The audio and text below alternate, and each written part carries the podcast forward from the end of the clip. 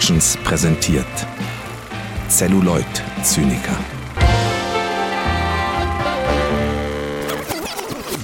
Und damit herzlich willkommen zu einer niegelnagelneuen Ausgabe der Celluloid Zyniker in der Stammbesetzung mit meinem wilden Kumpan Moritz Fürste. Hallo Moritz. Hey ho, kleiner Stern. Na, wie geht es dir, mein Sohn? Bei meiner alten Freundin, äh, wie auch immer. Segaina Riva oder wie heißt sie? ja, da lege ich meine Beine für ins Feuer. Oder mein ganzes Herz, oder wie war das? Mhm. Alles, Ja. alles ist gut, alles ist gut, solange du wild bist, liebe, oder solange ihr wild seid, liebe ZuhörerInnen. Ja, Moritz und ich haben uns eine neue Filmreihe aus deutschem Lande herausgesucht und wir sind uns selber noch unsicher, ob wir jetzt zum großen deutschen Jugendfilm-Podcast werden. Mal schauen. Ähm, ich meine, so Podcasts sind ja auch dafür da, dass man sich konfrontiert mit Dingen, denen man lange aus dem Weg gegangen ist. Also, dass man auch so filmische Erstbegegnungen hat. Äh, klar, richtige Filmpodcasts würden das nutzen, um äh, sich mal mit Lav Diaz zu konfrontieren, mit der rumänischen neuen Welle oder jetzt endlich mal Jean Dielmann zu schauen, wo er auf Platz 1 des äh, BFIs der besten Filme aller Zeiten gelandet ist. Äh, wir machen das ein bisschen anders. Ich habe noch nie in meinem Leben die wilden Kerle-Filme gesehen und dachte mir, der Podcast Celluloid Zyniker wäre doch ein super Anlass, äh, dieses Versäumnis mal nachzuholen. Und ich kann jetzt schon sagen, dass das auf jeden Fall die drei Filme sind, also die wilden Kerle 1 bis 3, die wir heute besprechen, mit denen ich am meisten Schwierigkeiten bei der Sichtung hatte. Ich hatte selten so wenig Spaß beim Filmeschauen. Wie geht's dir, Moritz? Äh, ja, also Finn, erstmal frage ich mich überhaupt, wie kommt's, dass du diese Filme noch nicht gesehen hast? Also ich kann es mir fast denken, aber erzähl's mir doch mal. Ja, ich war ja ein Handballkind und da war natürlich alles, was Fußball beinhaltet hat, fand ich natürlich blöd. Und ehrlich gesagt, ich, ich, ich kannte natürlich so ein paar Bilder aus den Filmen. Ich glaube vor allem aus dem dritten und vierten Teil, weil die eben in den Kinos waren, als ich dann in die Grundschule gekommen bin. Und das fand ich halt schon als sechs-, siebenjähriger alles ein bisschen merkwürdig. Weil ich mir dachte, es geht doch eigentlich um Fußball und warum fahren die mit Mo Motorrädern durch irgendeinen Wald und was sind das für Nebelwesen, die da rumstehen. Das war einfach so gar nicht mein Ding und ich glaube, meine Eltern fanden es auch nicht cool oder pädagogisch wertvoll oder sowas. Und waren, denke ich, auch ganz glücklich, dass ich nie gesteigertes Interesse an dieser Reihe hatte. Ich erinnere mich aber an das Merchandising, das wirklich omnipräsent war in jedem Spielzeugladen, also in, in der Spielzeugabteilung von Stackmann. Das ist hier ein kleiner äh, Goodie, kleines Goodie für unsere Buxtehuder-HörerInnen, die ungefähr in unserem Alter sind. Und dass es eben diese Bücher gab und die Filme und Fußbälle. Ich meine, 2006, das ist ja ungefähr, das ist ja auch die Zeit, wo die WM in Deutschland war, wo ich dann auch das erste Mal irgendwie gemerkt habe, dass so ein Fußballfieber plötzlich ausbricht in einem Land. Und da waren die wilden Kerle, glaube ich, ein ganz gutes Addendum zu diesem Fußballfieber. Hat mich aber komplett kalt gelassen die ganzen Jahre, bis dann so vor zwei, drei Jahren eine äh, deutsche Meme-Seite auftauchte, eben die wilden Kerle Memes, die sich auch so ein bisschen äh, literaturwissenschaftlich mit den Büchern beschäftigte und auch ein bisschen auf äh, das Queer-Coding und die, die Gender-Rollen in die wilden Kerle einging. Und ich glaube, dass so im Nachhinein große Teile unserer Generation oder unserer Altersgruppe gemerkt haben, dass die wilden Kerle doch einen Einfluss auf sie gehabt haben und versuchen noch irgendwas aufzuarbeiten. Denn tot sind die wilden Kerle ja nicht, wie uns auch der sechste, der Untertitel des sechsten Teils vermitteln lassen möchte. Die Legende lebt. Ob das gut oder schlecht ist, das werden wir hier im Podcast gleich herausfinden.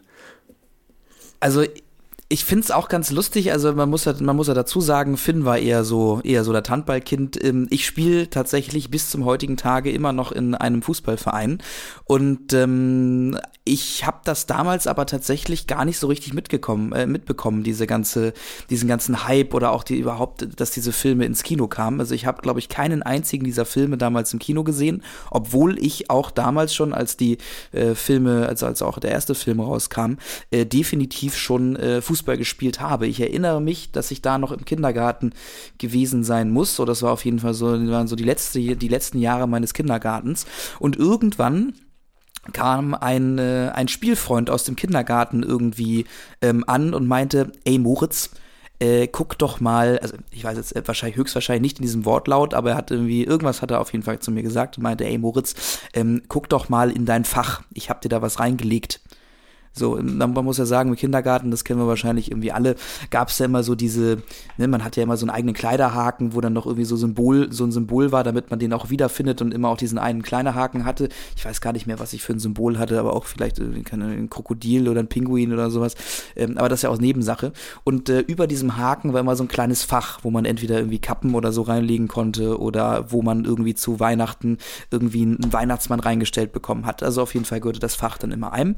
Und ähm, ja, er meinte eben, ich soll da reingucken und ich so, ja gut, okay, alles klar, mache ich das mal. Bin ich da also hingegangen, ähm, kletterte auf diese Bank, weil ich eben auch damals nicht wirklich groß war und ähm, habe dann in dieses Fach geschaut und da lag dann tatsächlich so eine ja, muss ich sagen, CD-Hülle, in der eine DVD drin war.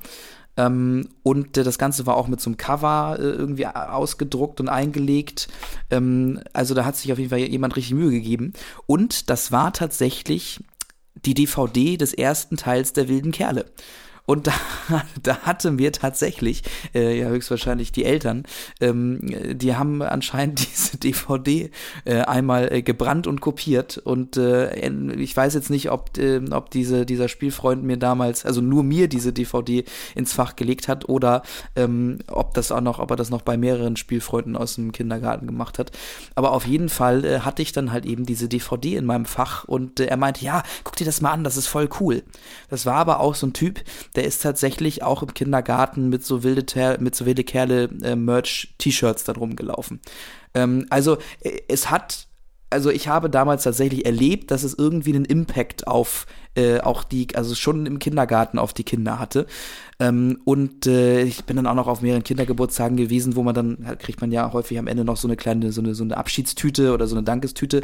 Äh, wir haben damals ein Puzzle bekommen von ähm, verschiedenen Figuren aus dem Wilde Kerle-Universum. Ich glaube, ich hatte tatsächlich damals Leon, den Slalom-Dribbler. Und dann konntest du dir da dann Puzzle zusammen puzzeln. Also Merch haben die an, an Merch haben die auf jeden Fall nicht gespart und ähm, das ist auch echt eine Sparte, ähm, die, äh, wo sie auf jeden Fall schon von Anfang an wussten, dass sie die Kinder damit auf jeden Fall kriegen. Vor allen Dingen die fußballbegeisterten Kinder. Ja. Und dann hat's, dann hat's noch so eine, so eine pseudo-punkige Attitüde. Es ist alles nicht unclever. Gut, also wir widmen uns wahrscheinlich in zwei Folgen jetzt dem Massenphänomen wilde Kerle, das aber, was man vielleicht an deiner Geschichte fast schon merkt, auch gefühlt genauso schnell gekommen ist, wie es gegangen ist. Ähm, weil ich es sehr lustig finde, dass selbst du als fußballbegeisterter Junge dann auch auf diese Reihe erst gestoßen werden musstest. Vielleicht ist, sind die wilden Kerle wirklich, wirklich so eine Nummer, für die ich theoretisch genau im richtigen Alter gewesen wäre und du mit unseren anderthalb Jahren Abstand dann schon wieder raus warst. Das ist wirklich so ein kom komplettes Zeitgeistphänomen. Genau, wir wollen uns in den nächsten zwei Folgen diesem, diesem Phänomen mal widmen und ich glaube, das wird äh, sehr anstrengend, äh, sehr merkwürdig, sehr cringe, wie die jungen Kids sagen. Aber mal gucken, was wir aus dieser jetzt fast 20 Jahre alten Reihe so rauskriegen können. Moritz, worum geht's denn im ersten Teil der wilden Kerle? Ja, also es war irgendwie erstaunlich schwer, eine Inhaltsangabe zu finden, aber ich, äh, ich lese jetzt einfach mal das vor, das, was ich gefunden habe. Sommer der Bewährungsproben für die wilden Kerle, Herrscher über den Bolzplatz im Teufelstopf. Dauerregen wandelt das Spielfeld in üblen Morast, die zentralen Mannschaftskräfte erleiden akutes Hausarrest und zu allem Überfluss macht sich der dicke Michi mit seiner Bande von Älteren auf dem Feld der Träume bereit, äh, breit. Da hilft nur ein entscheidendes Fußballduell. Die Sieger erwerben das unbeschränkte Recht auf den Teufelstopf. Ganze zehn Tage bleiben den Kids Zeit, sich auf den ungleichen Kampf vorzubereiten. Okay, ich merke jetzt irgendwie erst gerade, also so richtig, wie dünn diese Story eigentlich ist von dem ersten Teil. Sie, sie ist sehr, sehr dünn. Aber auf jeden Fall noch die funktionabelste der ganzen drei Teilen. Also auch der, der der man am einfachsten folgen kann, würde ich jetzt mal in, in den Raum werfen. Denn das ist, das ist ja im Prinzip noch die klassische Underdog-Geschichte. Also eine, eine Mannschaft muss trainiert werden, um gegen eine äh, ähm, anscheinende Übermacht zu kämpfen. Und äh, dann, das Ganze tut man mit Willi. Äh, das ist eine Art Obdachloser, der einen Kiosk im Teufelstopf betreibt, Fragezeichen. Also das ist alles ein bisschen merkwürdig, weil so wie ich das verstanden habe, ist dieser Teufelstopf ja von den wilden Kerlen erbaut worden. oder irgendwie deren, deren Homebase. Und dann habe ich mich auch gefragt, warum dieser erwachsene Mann da einen Kiosk aufgestellt hat für irgendwelche neunjährigen Kinder, die sowieso zu wenig Taschengeld haben, um irgendwas käuflich zu erwerben. Aber egal. Jedenfalls reden die wilden Kerle dem armen Willi dann ein, dass er früher mal Profifußballer gewesen wäre ihnen das auch so erzählt hätte und zwingen ihn dann, sie zu trainieren für das große Spiel um ihn dann später, nachdem, nachdem sie ihn halt schon in, in diese Profifußballrolle reingegaslightet haben, dann dafür fertig zu machen und äh, wütend auf ihn zu sein, dass er kein Profifußballer ist. Das ist alles auch ein bisschen obskur und Rufus Beck sieht aus wie so ein Waldschrat, also nicht äh, nicht wie nicht wie alle anderen Erwachsenen in diesem Film. Man weiß auch nicht so ganz, ob er weiß, was in so einem Film ist. Es ist ja natürlich auch immer noch ganz interessant, dass Anfang der 2000er in Kinderfilmen noch geraucht und getrunken werden durfte. Mm. Und das ist irgendwie nur die Spitze der Irritation, die dieser erste Teil so zu bieten hat. Denn am Anfang fand ich das ja alles noch ziemlich charmant, weil man ja grundsätzlich sagen kann, dass diese drei wilde Kerle-Filme in irgendeiner merkwürdigen Parallelwelt spielen. Beziehungsweise entweder spielen sie in einer Parallelwelt oder sie spielen komplett in der Imagination unserer zehn oder elf Kids. Ich bin mir, bin mir gerade unsicher, wie, wie viel. Ja, das, das, das, das wechselt tatsächlich immer. Also ich glaube, ab dem, ab dem vierten Teil sind es irgendwie immer sieben. Ich meine auch, dass es, dass es, dass auch im ersten Teil immer davon geredet wird, ah, aber wir sind gar keine sieben Leute mehr, weil dann werden ja irgendwie hier der Fabi und Stimmt. die Vanessa werden ja kurzzeitig ausgeschlossen und dann heißt es irgendwie, aber wir brauchen noch zwei Leute, damit wir sieben sind und gegen den dicken Michi spielen können. Ähm, äh, wo ich mir auch frage, ja, sieben, also das ist halt auch, sieben ist auch keine Zahl. Also selbst im, Hallenfu im, im Hallenfußball ähm, bist, also bist du, glaube ich, nicht zu siebt, wenn du gegen irgendwen spielst. Und gut, im normalen Fußball bist du eigentlich zu elft. Aber ich weiß nicht, wie die internationalen Bolzplatzregeln sind. Da kann uns ja vielleicht nochmal über von euch äh, aufklären. Genau, jetzt bekommen wir äh, begeisterte Kommentare von, von jugendlichen Bolzern die irgendwie sagen, nein, ist doch klar, Alter, sieben. Sieben, das ist die Zahl, Alter. Wie kommst du darauf, dass es mehr oder weniger als sieben sein können?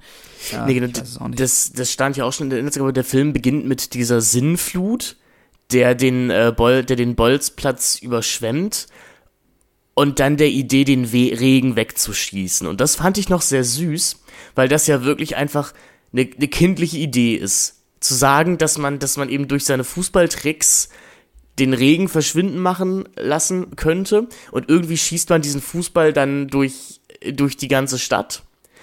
Und das könnte ja echt was werden. Also wenn dieser Film jetzt weiter anfängt, so clever irgendwie mit kindlicher Imagination zu spielen, also uns auch klar zu machen, dass das alles hier wahrscheinlich nicht wirklich passiert, weil das alles in der Vorstellung der Kids ist aber dafür sieht man dann eben doch zu viel le echtes Leben der Eltern und, le und deren Sorgen, als dass diese These wirklich stichhaltig wäre. Oder wie siehst du das, Moritz? Ja, es ist im Allgemeinen, äh, muss man ja auch schon jetzt in den ersten drei Teilen sagen, ähm, ist ja dies, also macht diese, diese, diese, diese Welt irgendwie auch eine ganz komische Entwicklung durch. Also wenn wir uns jetzt den ersten Teil angucken, wie du schon sagst, ähm, haben wir irgendwie noch so die Momente, wo wir merken, ah, okay, ähm, hier wird uns jetzt gerade irgendwie recht deutlich gemacht, dass das Ganze in irgendeiner Imagination, in irgendeiner Parallelwelt stattfinden könnte.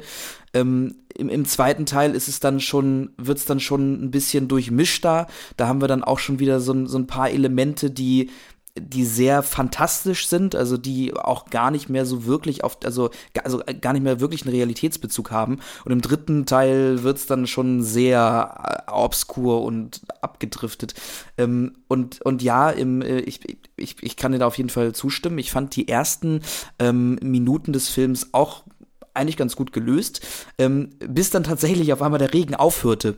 Ja. Und, äh, und dann das Ganze tatsächlich irgendwie super ernst genommen wurde und es dann tatsächlich hieß, ah, die Kinder können wirklich was beeinflussen. Ich meine, auch das kann man natürlich immer noch der Vorstellungskraft der, der Kinder irgendwie zuschreiben, dass sie sich jetzt vorstellen, dass es aufgehört hat zu regnen.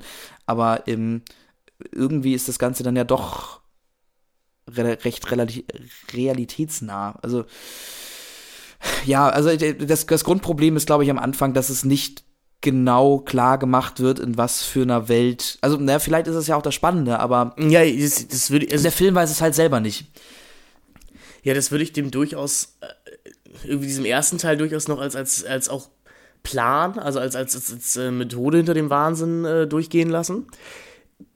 Denn der ist ja auch noch der, der als klassischster Kinderfilm funktioniert. Also der eben Standardtropen bedient. Wir haben so eine gewisse Elternferne. Also die Eltern tauchen hier auf, aber sind eher Antagonisten als, als Helfer bei, bei der ganzen Sache. Es geht viel um den Zusammenhalt unter Kindern und eben auch, dass man zusammen die böse Übermacht besiegen kann. Das Spannende ist dann ja, wenn im, im ersten Teil eben der Dicky Michi der Aggressor ist, gegen den man sich tatsächlich verteidigen muss, dann werden die wilden Kerle ab dem zweiten Teil ja wirklich selber zu faschistischen Deppen, die, die in fremde Länder einfallen und eine, und eine komische, so eine komische Blut- und Bodenideologie pflegen. Aber gut, da, da kommen wir dann später noch zu. Ähm, zu weiten Teilen ist es ein klassisches Underdog-Movie. Wie gesagt, wir haben diese Trainingssequenzen. Das erinnert dann so ein bisschen an Karate Kid mit Trainingsmethoden, die man am Anfang nicht ganz versteht, weil Willi eben sagt, ja, ihr, ihr müsst die unbesiegbaren Sieger eben ausspielen. Ihr braucht mehr Kondition als die. Und den vielleicht für dieses Jahrzehnt nicht mehr ganz typischen Clash der Geschlechter, aber eben auch das Thema, hey, Mädchen können auch Fußball spielen, äh, beziehungsweise Jungs gegen Mädchen, nein, Mädchen gegen Jungs, denn es kommt noch Sarah Kim Gries als Vanessa dazu, die, obwohl sie ein Mädchen ist, in Anführungszeichen, auch super gut Fußball spielen kann und den wilden Kerlen schließlich zum Sieg verhelfen wird. Und ich weiß, dass sich mittlerweile, dass äh, mittlerweile recht viele im, Fa im Fandom erzählen, dass sie also gerade weibliche LeserInnen oder äh, welche dazwischen, dass sie das, das, das damals schon gestört hätte, dass Vanessa so so außenseiterig behandelt würde, weil es ja wohl eigentlich ganz normal ist, dass man bis zu einem gewissen Alter in gemischten Mannschaften spielt. Daran erinnere ich mich beim Handball nämlich auch, dass wir, glaube ich, bis zur D-Jugend in gemischten Mannschaften einfach gespielt haben.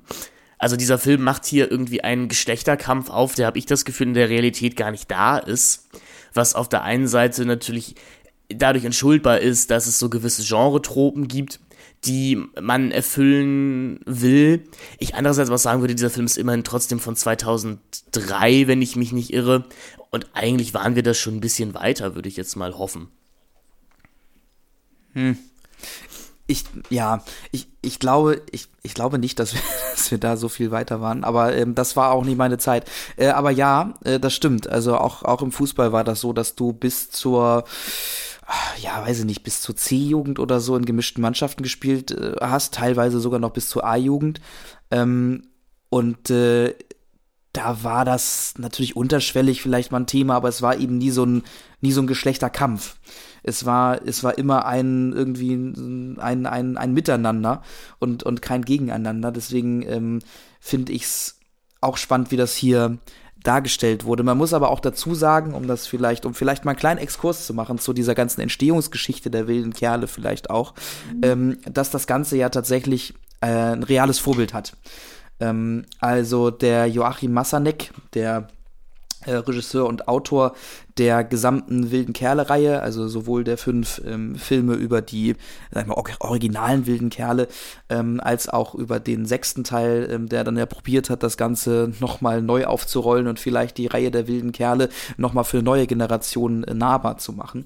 Ähm, der äh, hat damals angefangen, ähm, Bücher zu schreiben, Kinderbücher zu schreiben.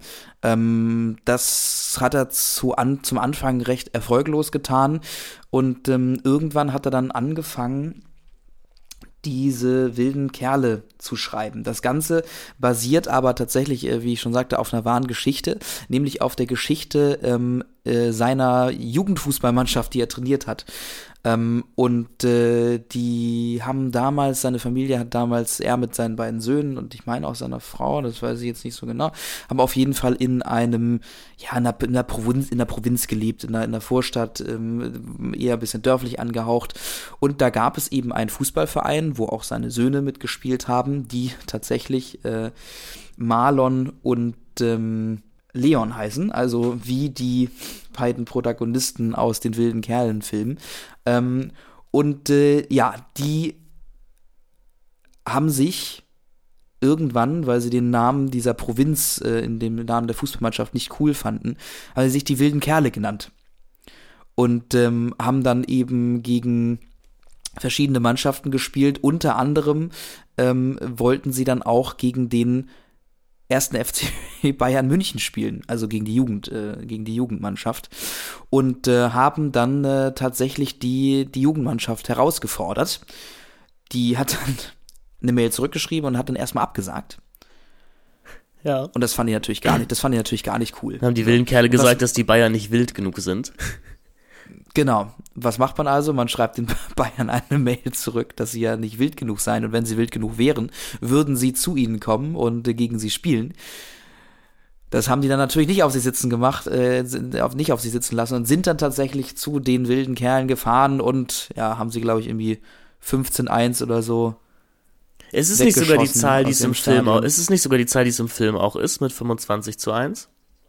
Ja, nicht, ich glaube, ich glaube, es war nicht ganz so hoch ich glaube, ich weiß auch nicht mal, ich weiß auch nicht mal, ob sie überhaupt ein Tor geschossen haben. Es, also die, die, haben schon, die haben die beim ersten Mal haben die sie schon ziemlich gerade zu hops, hops genommen, wie wir früher gesagt haben. Ja, hops haben. genommen, richtig. Ähm, und irgendwann gab es dann noch mal eine Revanche, da haben sie dann tatsächlich, glaube ich, 5-3 gegen die Bayern gewonnen. Ähm, aber aus dieser ganzen Geschichte heraus, aus dieser wahren Begebenheit, hat der, ähm, hat der Joachim Ma äh, Massanek dann eben angefangen, diese Buchreihe zu schreiben. Und hat dann aus irgendeinen Gründen auch einen Verlag gefunden.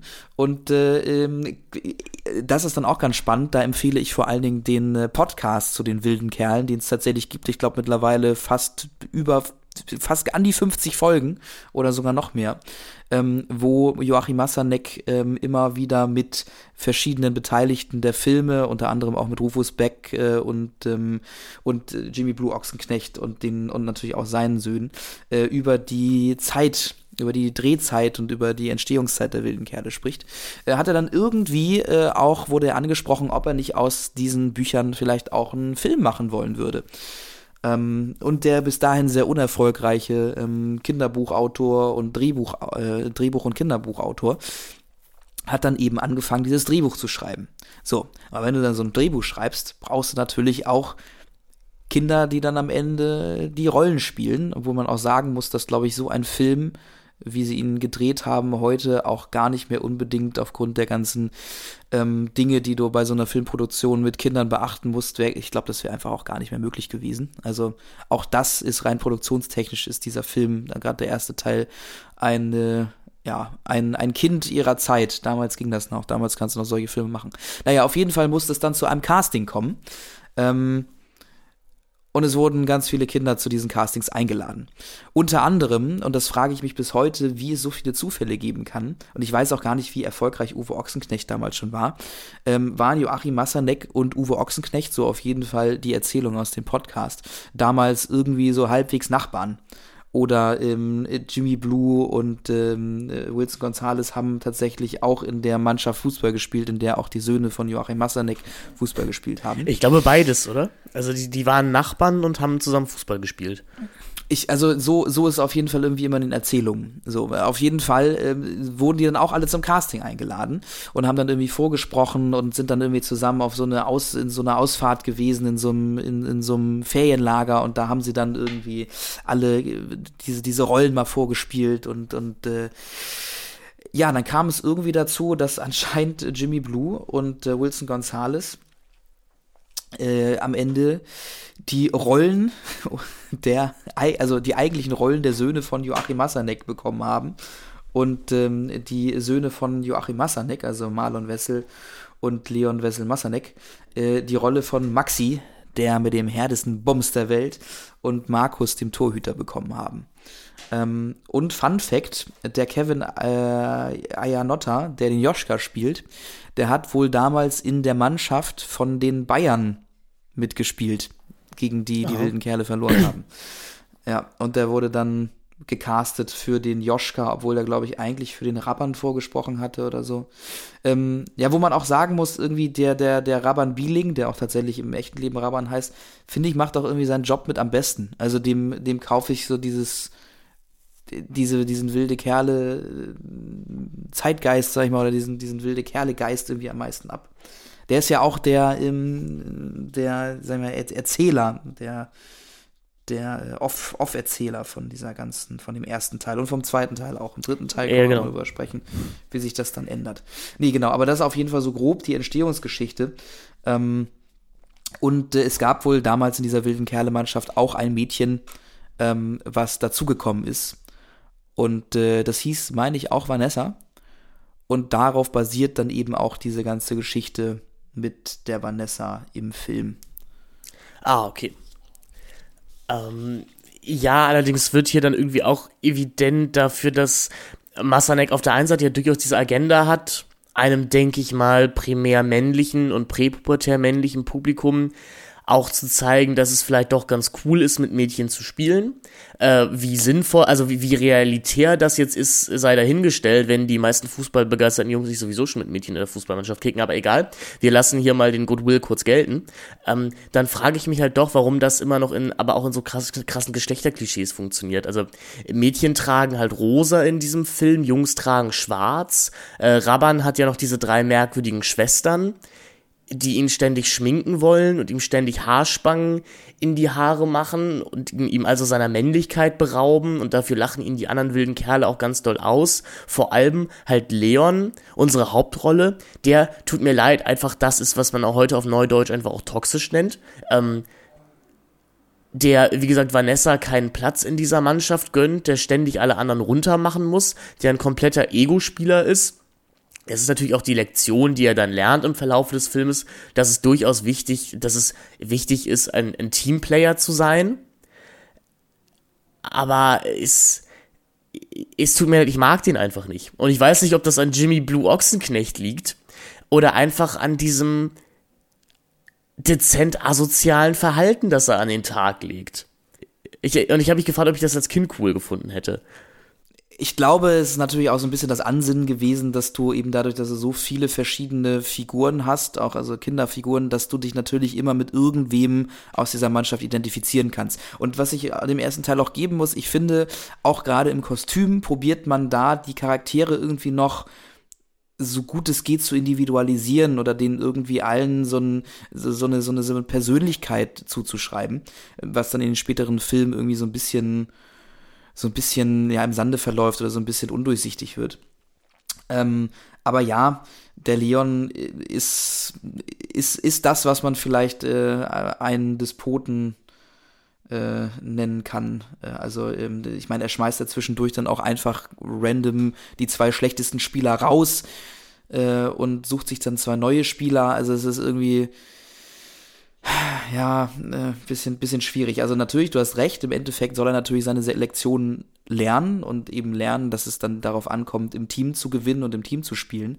Aber auch das ändert sich dann in den nächsten Teilen auch nicht. Also er bleibt eigentlich auch in den nächsten Teilen immer dieser toxische Anführer, der irgendwie immer alles entscheiden möchte und äh, der auch immer irgendwie alles, also um den es eigentlich alles dreht. Also man hat irgendwie das Gefühl, dass alle anderen eigentlich nur dafür da sind, um Leon irgendwie gut dastehen zu lassen oder damit Leon am Ende seinen Erfolg hat. Ja, das, das, und deswegen, das meinte ich ja auch, dass spätestens ab dem zweiten Teil auch dieser latente Faschismus der ganzen Reihe so evident wird. Oder eben, was, was, was, was für einen faschistischen Kult Leon da um sich aufgebaut hat. Also irgendwie wird wird so ein bisschen unangenehm die Seite des Fußballs herausgekehrt, die problematisch ist. Ja, nämlich, nämlich diese, dieses äh, Macho-Machoismus äh, unterdrückende, toxisch-männliche des Fußballs, wo man aber ja auch merkt, dass, dass der Fußball an sich den seit ein paar Jahren überwinden möchte. Und die wilden Kerle erinnern uns eben immer daran, dass, dass es immer da war und dass es wahrscheinlich auch ein Teil unserer Jugend war. Also dahingehend sind diese Filme sicherlich durchaus ein, ein Mahnmal. Das ist natürlich jetzt sehr, sehr äh, positiv, äh, mal. Ja, aber auch, also ich, ich sag jetzt mal auch die, die bildliche Metapher, dass diese wirklich sieben oder acht, wie, wie viel auch immer in späteren Filmen dann wirklich auch durchtrainierten und muss man ja auch sagen, sehr adretten jungen in eben dicke, deformierte, hässliche Leute wegkicken müssen, die die vom Film als total grausam dargestellt werden. Also der dicke Michi wird halt so weit entmenschlicht, dass er irgendwie, der hat Hunden die Ohren abgerissen und trägt sie jetzt als, als, als Kette um seinen Hals. Also der, das ist dann irgendwie auch wieder Teil von so einer faschistischen Propagandaideologie, indem man den Feind eben so weit entmenschlicht, dass er zum Ungeheuer wird. Alles, alles recht merkwürdig.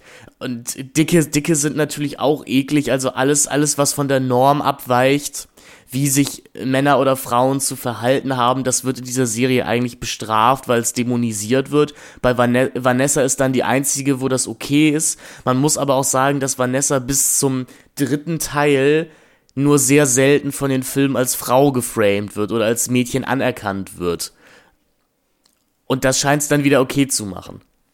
Ja, sie, sie, sie wird quasi eigentlich, also es geht eigentlich immer darum, sie als Mädchen bei den Jungs einzuordnen. Also das ist eigentlich mehr oder weniger so, äh, dass es sich so entwickelt, dass sie als Mädchen gar nicht auffällt in dieser Jungsmannschaft. Ähm, ich meine, das ist natürlich sehr präsent in dieser Szene. Ich glaube, das ist im zweiten Teil, wo sie dann alle an dieser an, an die diesem, pinkeln, genau. an, an, diesem an diesem Zaun stehen und dagegen pinkeln und ähm, und, und und Vanessa dann halt auch an den Zaun pinkelt. Äh, das ist, glaube ich, auch so mit eins der ikonischsten Bilder aus diesem ganzen Film. Mhm. Und das das ist grundsätzlich, also irgendwo ist das ein cooles Bild auch, weil es eine Gemeinschaft hat, aber andererseits ist es ja auch merkwürdig, dass ihr das Feminine einfach komplett ausgetrieben muss um bei den wilden Kerlen zu bestehen und dass dann im zweiten Teil der Konflikt auch daraus entsteht, dass sich Vanessa eben als Frau fühlen möchte, also zu, zu ihrem zu ihrem Geschlecht stehen möchte und sich nicht mehr unterdrücken lassen möchte von einer männlichen Dominanz.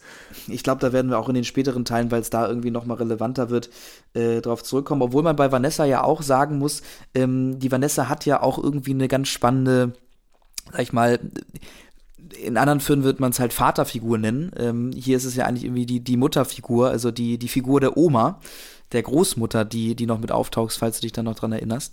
Ja, ähm, stimmt, das ist die Großmutter, so mit, genau. Genau, die ja eigentlich so mit die, die Mentorin ist äh, von, von Vanessa und die immer sagt, wie man sich zu verhalten hat und wie man sich irgendwie am besten, ähm, wie man sich am besten verhält äh, und, und wie man, wie, wie sie es vielleicht schafft, bei den wilden Kerlen reinzukommen, weil sie möchte es ja unbedingt. Ähm, und äh, dann ja eben auch dieses, dieses Penalty-Schießen organisiert zu Vanessas Geburtstag. Ähm, wo sie auch fragt, okay, Vanessas Geburtstag hat sie jetzt nur, also hat sie gar keine Freunde, hat sie jetzt irgendwie nur die wilden Kerle eingeladen, die dann auch irgendwie wie so, wie in so einem Western dann auf einmal ankommen und da überall um den Garten herumstehen auf ihren äh, sehr, äh, sehr wild angemalten Motor, also nicht Motorrädern, Fahrrädern. Ähm, und dann eben dieses Penalty-Schießen fast schon in so einem Mexican Stare-Off äh, Stil dann da irgendwie über die Bühne bringen und die Oma eigentlich die ganze Zeit ähm, ja irgendwie der Vanessa den Rücken stärkt. Äh, nee, weil optisch ist sie irgendwie auch noch Teil so von so einem 50er Jahre Bürger, BRD Spießbürgertum, was, was auch diese Kleidchen und das ganze Rosa angeht. Dann ist sie aber doch erstaunlich progressiv, beziehungsweise Vanessa supportend. Sowieso, glaube ich, wird es nochmal spannend, über die Eltern in diesem Film an sich zu reden. Weil da, da haben wir eben Uwe Ochsenknecht als den den Chef dieser Bank. Was ich tatsächlich auch sehr süß finde, dass alle Geschäfte in dieser Stadt, die tragen ja wirklich genau die Bezeichnung, die sie sind. Also da sind wir dann wieder in, in diesem Bereich der kindlichen Imagination. Also die Bank ist eben einfach die Bank. Und äh, das, der Blumenladen heißt Blumenladen. Das fand ich durchaus lust, lustig, aber Uwe Ochsenknecht ist halt die Rolle, ehrlich gesagt, die er dann auch immer gespielt hat in solchen Kinderfilmen oder auf die er in den letzten 15 Jahren abonniert ist nämlich den, den bösen Schwiegervater, also den, den bösen reichen Spie Schwiegervater, der vom großen Kapital kommt und mit dem neuen Freund von der Straße nichts anfangen kann. In diesem Fall ist es dann der Fakt, dass er damit, dass sein Sohn eben Fußball spielen möchte, nichts anfangen kann und das in weiteren Teilen der Reihe sogar aktiv zu unterbinden versuchen wird. Wir haben den Vater von, jetzt musst du mir einmal helfen, von wen, wen Tim Wilde da eigentlich spielt. Also Tim Wilde spielt auf jeden Fall noch einen Elternteil.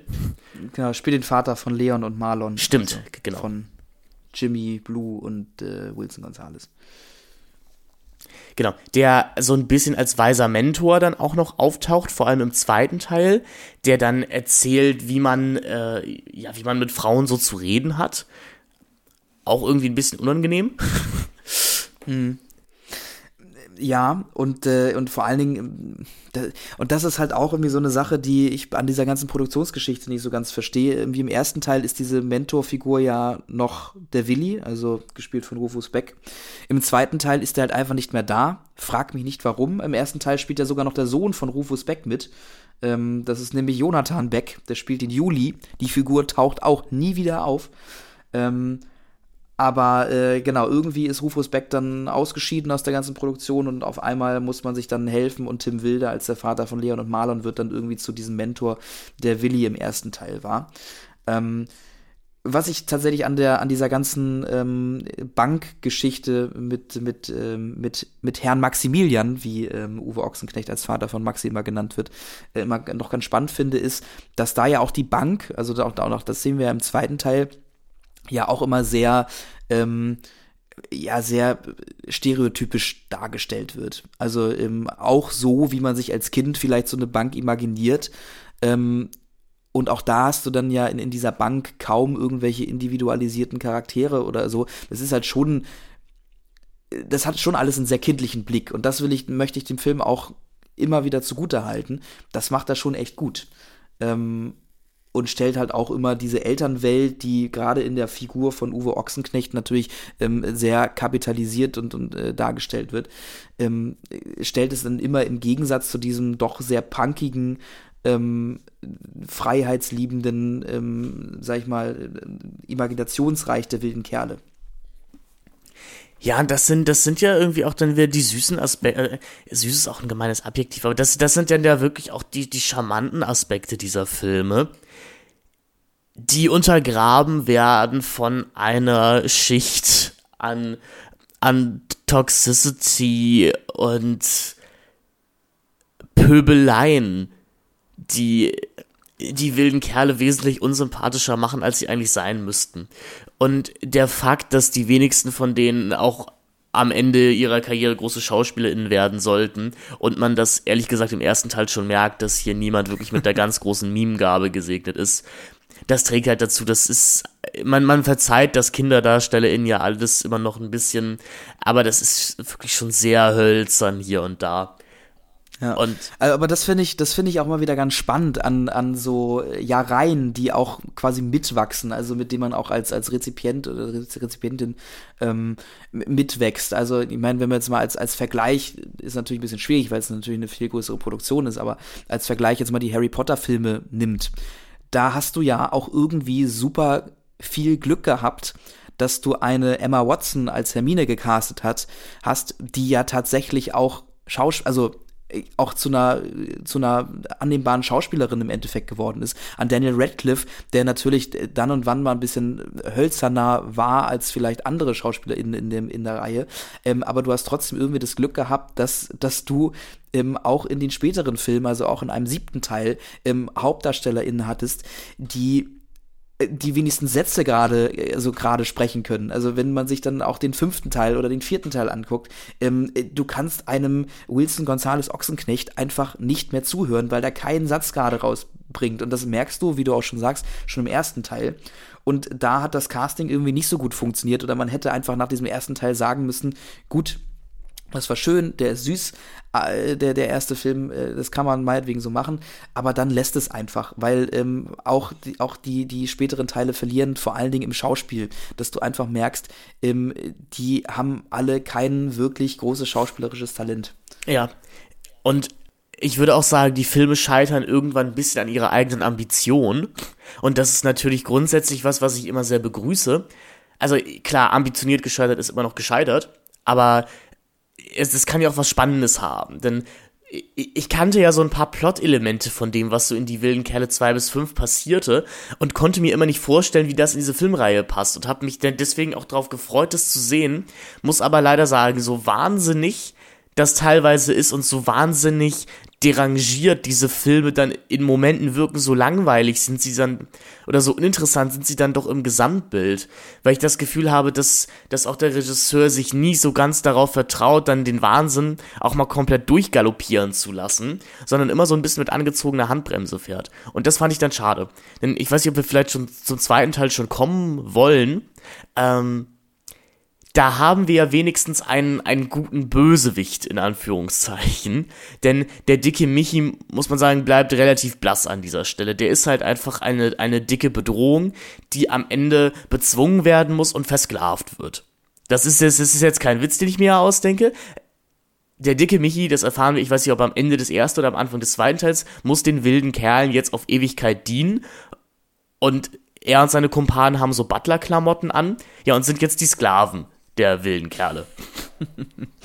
ja, also bevor wir jetzt zum zweiten Teil kommen, würde ich vielleicht gern noch, ähm, gern noch zu so ein, zwei äh, äh, Punkten noch kommen.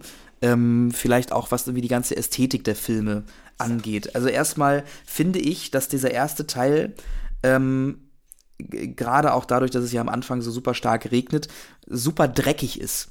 Und das mag ich auch irgendwie an diesem ersten Film. Also der hat eine total, eine total irgendwie, total haptische Wirkung, dadurch, dass es wahrscheinlich auch noch alles auf Film gedreht ist ähm, finde ich, kommt da auf jeden Fall ziemlich, also ein ziemlich, ein ziemlich schöner, dreckiger Look rüber, was ich dem Film auch irgendwie zugute halten möchte. Also das ist jetzt nicht so ein Film wie zum Beispiel im Westen nichts Neues, wo du merkst, dass jeder Dreckspritzer im Gesicht irgendwie geschminkt ist, sondern ähm, du hast halt wirklich das Gefühl, dass diese Kinder sich im, im Schlamm gesudelt haben und halt hingefallen sind und dann auch wirklich einfach so dreckig sind, wie sie halt eben sind. Und dann können wir vielleicht noch mal ganz kurz auf auf die gesamte, auf die gesamten Genre-Anspielungen vielleicht schon mal kurz das, das ist eine gute Idee. Also, ich glaube, wir müssen diesen Film popkulturell erstmal einordnen, so Anfang der 2000er. Du hast schon Harry Potter angesprochen und Herr der Ringe. Das sind natürlich so die, ich sage ich mal, auch die zwei dominierenden Jugendfilme. Ich weiß natürlich, das sind, also Harry Potter ist intendiert natürlich eine Jugendbuchreihe. Beim Herr der Ringe kann man drüber streiten. Aber ohne Zweifel sind das die zwei kassenstärksten IPs, die Jugendliche gerade ins Kino ziehen. Und da fand ich spannend, dass man den Harry Potter in den wilden Kerlen fast gar nicht erkennen kann. Oder ich weiß nicht, ob du, ob, ob, ob, ob du da eine, eine Gegenbeobachtung gemacht hast. Nee, also zu Harry Potter tatsächlich nicht. Ich würde jetzt vielleicht noch Fluch der Karibik mit rein. Ja, Fluch der Karibik kommt im zweiten Teil dazu natürlich. Ähm, Im ersten ist es aber, ob auch dieser Sagenwelt, die die wilden Kerle sich da aufbauen, weil der Teufelstopf heißt ja nicht nur also je, jedes Gebäude in dieser Stadt hat eben noch einen, einen fiktiven Legendennamen in der Welt der wilden Kerle. Und das wird uns am Anfang mit einer Karte wie eben aus der Herr der Ringe präsentiert.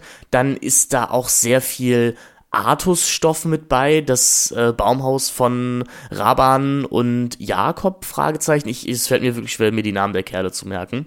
Ich denke, es gibt, es gibt keinen Jakob. Es gibt keinen Jakob, ach schade. Joschka, Joschka genau. Äh, heißt eben Camelot oder Camelot, wie sie es aussprechen.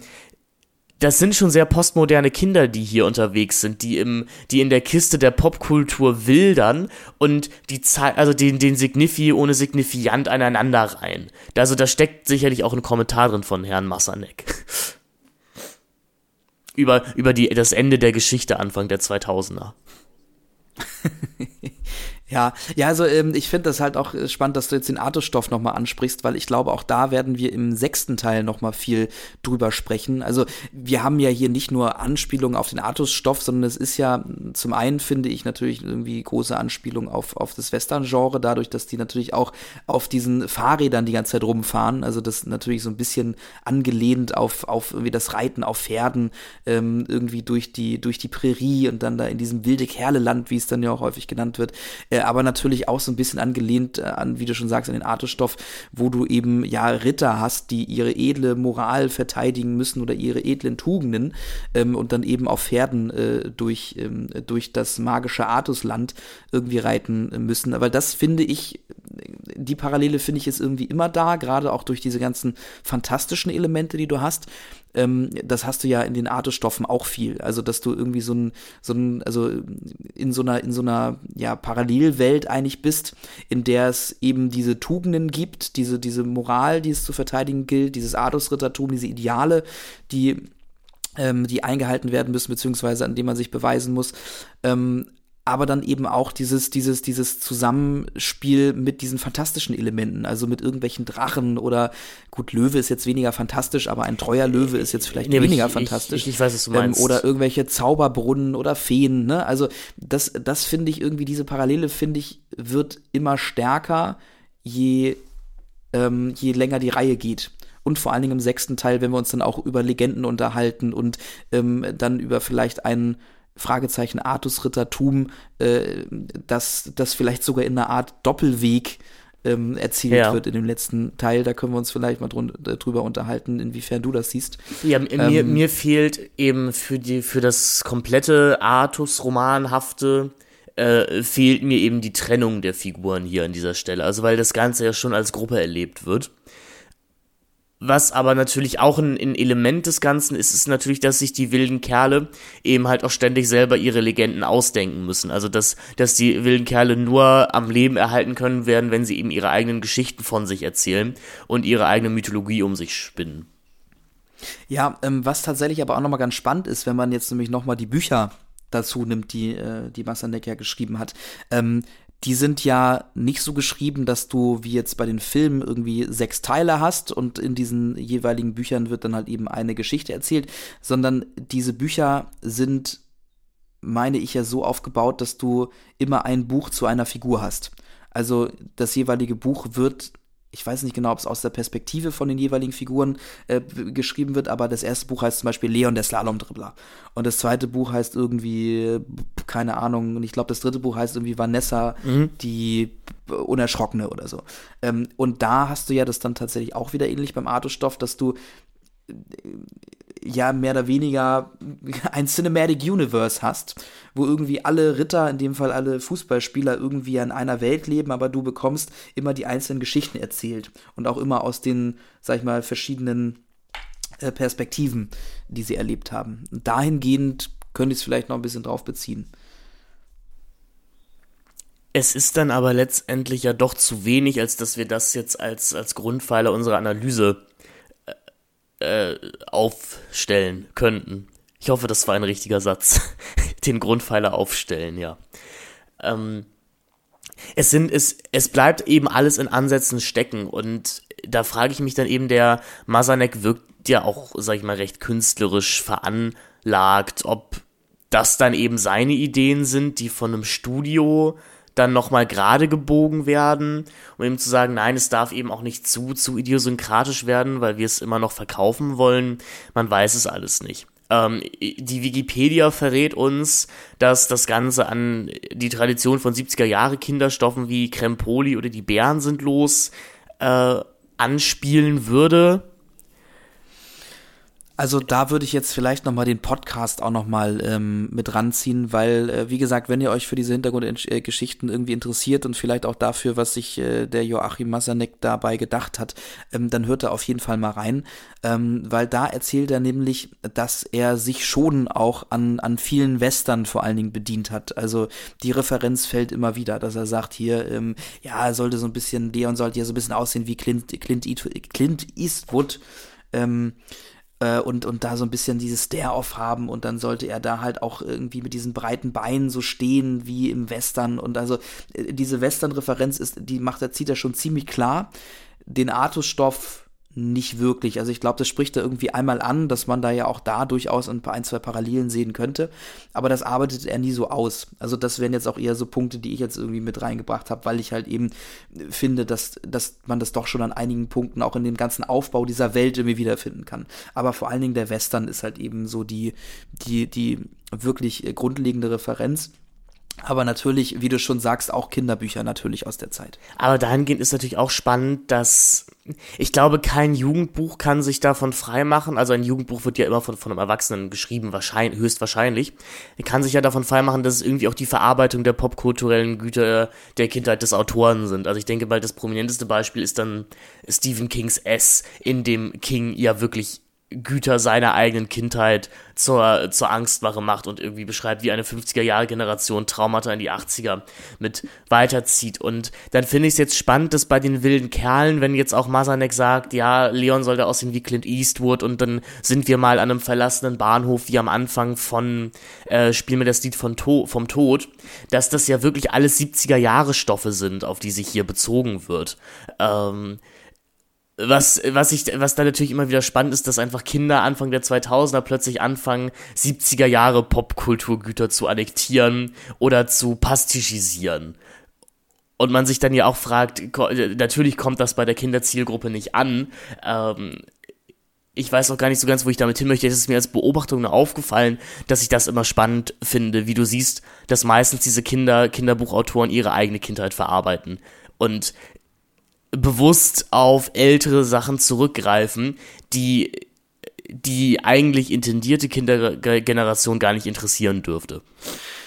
Da kann man dann vielleicht auch äh, ähm, so ein bisschen ergründen, woher dann äh, auch teilweise eben diese ideologischen Aspekte kommen, die dann ja. auch für das Jahr 2003 nicht mehr so ganz passen einfach oder die was vielleicht Werte sind, die nicht für die neue Generation Kinder unbedingt gelten sollte.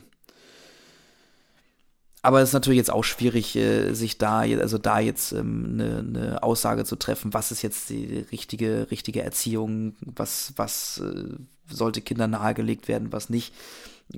Dafür sind wir natürlich jetzt zu wenig Pädagogen. Nee, dafür müsste man sich die Bücher wahrscheinlich auch mal ansehen, äh, um, äh, um da vielleicht nochmal einen Vergleich zu führen. Das haben wir beide jetzt nicht geschafft als Vorbereitung. Genau. Aber auch da, also wie gesagt, diese Bücher und aber auch die Filme, ähm, waren so rein marketingtechnisch schon recht fortschrittlich, finde ich. Also ähm, du hast da ja tatsächlich schon fast eine Marvelisierung dieses des ja. Ganzen. Ähm, und das finde ich wiederum äh, recht spannend. Also wirklich eigentlich dieser komplette Fokus aus Merchandising, äh, die verschiedenen Figuren, die irgendwie erzählt werden und dann auch in Büchern aus verschiedenen Perspektiven. Also auch da ist irgendwie ähm, aus heutiger Sicht schon, finde ich, eine, äh, eine starke Parallele zu ziehen. Haben wir noch was zu sagen zum ersten Teil oder wollen wir? Ähm, ja, also ich kann eigentlich nur sagen, dass ich dann ganz am Ende, also dass ich das Ende noch mal spannend fand mit dem mit der Aussage. Und dann dachten wir uns einfach unser nächstes Abenteuer aus. Was dann mhm. ja wiederum äh, irgendwie die, die These bestätigt, zu sagen, okay, vielleicht haben sie sich das auch alles irgendwie nur ausgedacht und alles das, was sie erzählen, ähm, ist natürlich irgendwie überspitzt und kann nie so stattgefunden haben. Ähm, Genau, aber das, das, das wird ja auch immer unterschwellig damit eingeführt, dass eben alle, alle Dinge in dieser Welt immer noch mal einen Beinamen bekommen oder immer noch mal pathetischer überhöht werden als, also, also höher gestellt werden, als es eigentlich ist. Ähm, aber das fand ich eben noch mal, noch mal einen sehr, sehr konkreten Hinweis darauf, dass es eben alles imaginiert ist oder viel imaginiert ist. Ja, genau, das, das haben wir beide in, in unserer Analyse aber ja auch schon rausgestellt. Dazu trägt dann natürlich auch bei, dass eben Hausarrest die schlimmste Strafe ist, die es gibt. Und da wird dann eben das Haus zu einem Moloch, also das Haus, in dem man gefangen ist, zu einem Moloch attribuisiert. Das ist schon ganz süß. Also wenn es wirklich darum geht, diese, diese auch verbreiteten Kinderängste darzustellen, ist der Film sehr gut. Ich muss, hab, frag mich dann allerdings auch, war Hausarrest ein Thema für dich als Kind? Denn ich habe das Gefühl, bei mir und bei mir in meinem Freundeskreis so gar nicht. Ich kannte das nur aus Filmen und ehrlich gesagt auch nur aus amerikanischen Filmen. Also ich hatte nie Hausarrest. Also es, es, ging dann halt vielleicht mal so, nee, also Moritz, das hast du so, also da hast du jetzt wirklich Mist gebaut. Nee, heute gehst du jetzt da und da nicht hin. Genau, das, das, das gibt's irgendwie mal mit äh, heute äh, heute geht's nicht ins Schwimmbad oder sowas, aber nicht, dass du zwei Wochen halt zu Hause hängen musst. Genau, also das äh, auch in meiner Lebensrealität war das nie so wirklich verankert und auch bei anderen äh, Kindern nicht so wirklich. Ich erinnere mich, glaube ich, doch ein, zwei, bei ein, zwei äh, Freunden war das vielleicht mal der Fall, aber es war jetzt nicht irgendwie flächendeckend so, dass du sagtest so, oh Gott, jetzt haben wir irgendwie alle zusammen Hausarrest oder der hat auch schon wieder Hausarrest und jetzt können wir nicht spielen und äh, das, das überhaupt gar nicht. Ähm, aber das ist dann vielleicht auch nochmal eine Real Lebensrealität, die vielleicht auch eher im Süden von Deutschland so war oder vielleicht auch eine Lebensrealität, die der Joachim Massanek irgendwie aus seiner Kindheit übernommen hat. Ähm, ja, obwohl man ja eigentlich sagt, dass diese 50er, 60er, 70er Kinder eigentlich sehr viele Freiheiten hatten, also eigentlich eher nach draußen sollten, als, als drinnen zu bleiben ich habe mich dann halt gefragt, ob es auch nicht wieder irgendwie auf den Imaginationsgeist der wilden Kerle anspielt. Also wenn Jugendliteratur und irgendwie gerade Jugendfilme auch eine Funktion haben, gerade die amerikanischen, dann ist das ja, dass sie auch so eine Art Prothese für ein eigenes Leben sind. Also uns eine Jugend vorleben, die wir selber gar nicht erlebt haben, aber uns trotzdem eine Sehnsucht danach einpflanzen äh, also wir, wir, wir werden als Deutsche niemals einen US-amerikanischen äh, Abschlussball besuchen, haben aber trotzdem tief in uns diese Ikonografie verwurzelt, dass unser Abiball eben eigentlich auch genauso auszusehen haben müsste. Und da frage ich mich dann eben auch, ob sich die wilden Kerle nicht auch, weil sie vielleicht eben auch so englische Jungsliteratur gelesen haben, vorstellen, dass, dass ihre Eltern eben jetzt ihnen jetzt halt auch Hausarrest geben müssten.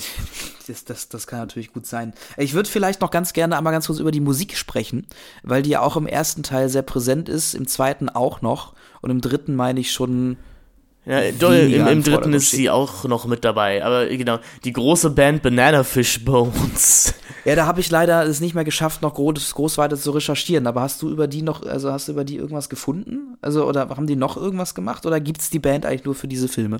Also Banana Fish äh, beschreiben sich selber eben als Country, Pop, Rock und Alternative. Das kommt jetzt in den wilde Kerlen-Filmen nicht so ganz rüber das wirkt so ein bisschen wie sehr angestrengter, frecher, wie so sehr angestrengte, freche Kindermusik, die aber auch mit angezogener Handbremse fährt. Ja. ja, und vor allen Dingen, also manchmal habe ich auch irgendwie das, das Gefühl gehabt, dass das auch, also dass da auch ein bisschen die Motivation fehlte in den Songs. Also das war irgendwie nicht so, nicht so richtig punkig. Es war irgendwie so ein bisschen so ein, Wilder denn je. Ja, yeah, Mädchen sind Wilder immer blöd. Ja, obwohl das wurde ja, glaube ich, von, von äh, Jimmy Blue und der Sarah Kim Kries, glaube ich, sogar selber gesungen? Fragezeichen. Äh, das kann sein. Also auf jeden Fall in diesem, in diesem, äh, wenn sie da im Baumhaus sitzen. Da meine ich, äh, da, das, das ist die Stimme von, von Jimmy Blue Ochsenknecht. Ja, ich meine, Jimmy Blue Ochsenknecht hat natürlich auch noch eine große äh, Musikerkarriere hingelegt mit Hits wie Hey Jimmy, Hey What's Up, äh, Can I Have Your Autograph? Äh, meine, ja. meine, meine, meine erste richtige Freundin äh, zu Schulzeiten war ironischer Jimmy Blue-Fan, beziehungsweise meinte, war mit 12, 13 äh, unironisch Jimmy Blue Ochsenknecht-Fan und dann später noch ironisch weil sie meinte, dass das eben auch die Kategorie von Star ist, die du irgendwie in dem Essener Einkaufszentrum halt zur Autogrammstunde triffst. ja, also ähm, bei Jimmy Blue frage ich mich halt auch, was der eigentlich heute macht. Ja, der ist der Sohn von also, Uwe Ochsenknecht. Und äh, meinst du, das reicht? Also, ähm ich, ich glaube, das reicht, um zum Promi-Dinner zu kommen, weil da hast du doch immer diese Bauchbinden, wo dann steht, ja. Sohn von Jimmy Sohn, Blue Ochsenknecht, Sohn von Uwe Ochsenknecht. Äh, du, ich, ich Ex, Ex, Ex-Musiker. Ich, ähm, liebe Hörer, ich nehme euch mal kurz mit auf eine kleine Reise, um mal eben live zu recherchieren, ob Jimmy Blue Ochsenknecht schon mal beim Promi-Dinner war. Ähm, ich ich also es, mir es würde mich nicht wundern. Es, es gibt doch auch noch diese, noch diese, ähm, diese Doku-Serie, ähm, die Ochsenknechts, ja. Nicht? Die ich noch nicht gesehen habe, aber da könnten wir ja auch mal reinschauen für den zweiten Teil unserer wilden Kerle-Retrospektive. Ja, das wäre vielleicht. Ich, ich schreibe mir das mal auf, das wird mal machen, wa? Hm? Weil, also, das finde ich äh, wirklich spannend. Hast du was herausgefunden? Ich bin noch dabei. Also, ja, das perfekte Promi-Dinner. 2012. Er hat noch einen anderen großen, also bei Wetten, das war 2008 dabei. Dann war er bei der TV Total Stock Car Crash Challenge. Bei Grill den Hensler. Bei Let's Dance. Bei Beauty and the Nerd. Master Chef Celebrity. Love Island. Showtime of My Life, Stars gegen Krebs, 5 gegen Jauch und dann natürlich ab 2022 in die Ochsenknechts. Und Dann er hat er ja wirklich alles mitgenommen. Mhm. Und er ist natürlich auch mit vielen zahlreichen deutschen Schauspielpreisen ausgezeichnet worden. Unter anderem dem Bravo Otto in Bronze, Silber und Gold.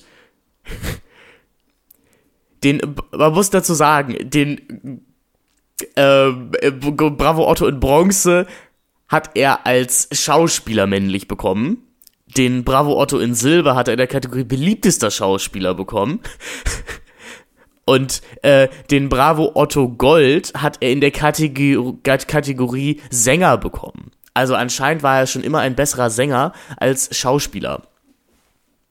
Und auch den Weißen Elefanten hat er 2014 bekommen, den Kindermedienpreis für herausragende Moderation an TV-Wissenssendung für die TV-Sendung Die Cartoon Network Praktikanten Jimmy und Mitya machen den Jobcheck. Aha, ich glaube Jimmy Blue Ochsenknecht und wenn ich mir auch die Filmografie hier angucke, da klingelt was. Ich muss nämlich auch sagen, ein, ich habe einem Kollegen von uns, dem Michael Bendix, der schreibt noch für Filmstarts erzählt, dass wir über die Kerle-Reihe reden wollen und der hat uns ganz stark ans Herz gelegt, unbedingt auch mal über Sommer und Gangs zu reden. Also äh, ich glaube, Jimmy Blue Ochsenknechts Filmografie birgt noch eine ganze Menge Spaß für uns und für diesen Podcast. Ja, machen wir doch mal ein Jimmy Blue Ochsenknecht ähm, Special einfach. Ja, vielleicht, ich meine, vielleicht kriegen wir den ja sogar mal zum Interview. Also, so, ich, also ich würde ich mich ja freuen. Also im Wilde Kerle Podcast ist er auf jeden Fall ein, zwei Mal aufgetaucht. Ähm, ja, das finde find ich auch gut, dass er da seine Wurzeln nicht verleugnet. Also, dass er da, dass er da auch nochmal zurückkommt. Ja, ja, ja, nee, gut, aber dann haben wir das ja grundsätzlich mal so, so halbwegs geklärt. Wir, waren ja gerade vorhin noch ganz kurz bei den Bananafish Bones. Ähm, ja, also keine Ahnung, was man sich, also ich, ich gab es da irgendein Vorbild? Hier in, also, im Wikipedia-Artikel steht irgendwas von The Cure. I don't meine, know. Auch, auch, auch, auch, Filme, die, die so einen ähnlichen Soundtrack benutzt haben. Ich wüsste es jetzt nicht. Also. Es wir, also es wirkte mich eben wie ein Vorläufer dieser 2000er deutschen Filme. Also ich musste ob des Soundtracks halt auch so ein bisschen an die Vorstadt-Krokodil-Filme denken, bei denen ja die Killerpilze dann den Soundtrack gemacht haben. Der hat ja dieses Du hast, du hast, du hast das Zeug zum Superhelden. Superhelden. Also es ist, es ist einfach so ganz abwaschbarer Pop, den du da über die Filme drüber kleistern kannst, wo ich ehrlich gesagt mich aber auch frage, ob irgendein Jugendlicher das tatsächlich cool fand. Ich glaube, selbst als Sechsjähriger hätte ich das irgendwie schon zu, zu hätte ich das zu soft gefunden. Genau, es ist alles irgendwie ein bisschen zu brav. Ähm, das finde ich auch. Also es ist ein bisschen zu soft, ein bisschen zu brav für das, was die wilden Kerle vielleicht auch eigentlich sein wollen. Ja, ähm, ehrlich gesagt, die wilden Kerle, hätten sie nicht eigentlich auch wirklich ACDC hören können oder sowas? Also die, die wirken auf mich wie solche Jungs, die, die irgendwie schon früh von, von, von Papa, der auch so ein Rocker ist mit einer abgewetzten Lederjacke, äh, das, das Back to Black Album geschenkt bekommen haben oder sowas. Ich weiß nicht Back to Black, äh, Back in Black. Ähm, Back to Black ist ja Amy Winehouse. Fauxpas an dieser Stelle. Ja, ganz schwierig. Fauxpass. Ähm, ja, gut. Also, pass auf. Lass uns jetzt mal zum zweiten Teil kommen, weil ich glaube, wir könnten noch super viel über diesen ersten genau. sprechen. Ähm, aber, die, aber die wichtigsten äh, Dinge haben wir da jetzt erstmal abgearbeitet. Genau. Genauso wie Jimmy Blue Ochsenknecht zurückgekehrt ist in Wilde Kerle Podcast, sind auch die wilden Kerle auf die Kinoleinwände zurückgekehrt. Im Jahre 2004. 2005 hm, steht jetzt. 2005, okay. Ja, du hast recht. 2005. Die wilden Kerle 2. Alles ist gut, solange du wild bist. Ausrufezeichen. Moritz, worum ging's? Hottentotten Albtraumnacht. Den wilden Kerlen fehlt nur noch ein einziger Sieg. Dann sind sie Meister in der Dimension 8, in der härtesten Liga des Landes, und dann winkt ihnen ein unglaublicher Preis. Ein Spiel gegen die Nationalmannschaft im eigenen Stadion, im Teufelstopf. Doch für Leon und sein Team bricht kurz vor dem entscheidenden Match eine Welt, eine Welt zusammen. Vanessa, die wildeste aller wilden Kerle, verliebt sich ausgerechnet in Gonzo Gonzales, den blassen Vampir, den coolen Anführer einer Skater-Gang und will von Fußball und den wilden Kerlen überhaupt nichts mehr wissen. Den Verlust der Meisterin des Albtraumpasses können die Jungs schon kaum verkraften. Und dann besetzen Gonzo und seine Flammenmützen auch noch ihren heiligen Fußballplatz, den Teufelstopf. Jede andere Mannschaft würde die Fußballschuhe in die Ecke pfeffern und freiwillig in einen Bastelverein für Weihnachtsschmuck eintreten. Doch was machen die wilden Kerle? Sie kämpfen. Weil sie wild sind.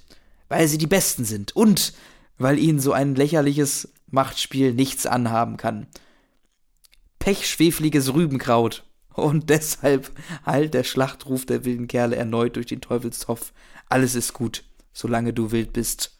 Ra. Ah, ähm, ich, ich hatte das Gefühl, da hatte jemand sehr viel Spaß mit Inhaltsangaben ja. schreiben. Ich würde jetzt dieser Inhaltsangabe vielleicht auch vorwerfen, da steht ja, jede andere Fußballmannschaft hätte aufgegeben. Ich würde jetzt mal sagen, ich glaube, jede andere Fußballmannschaft wäre in diese Situation nicht gekommen.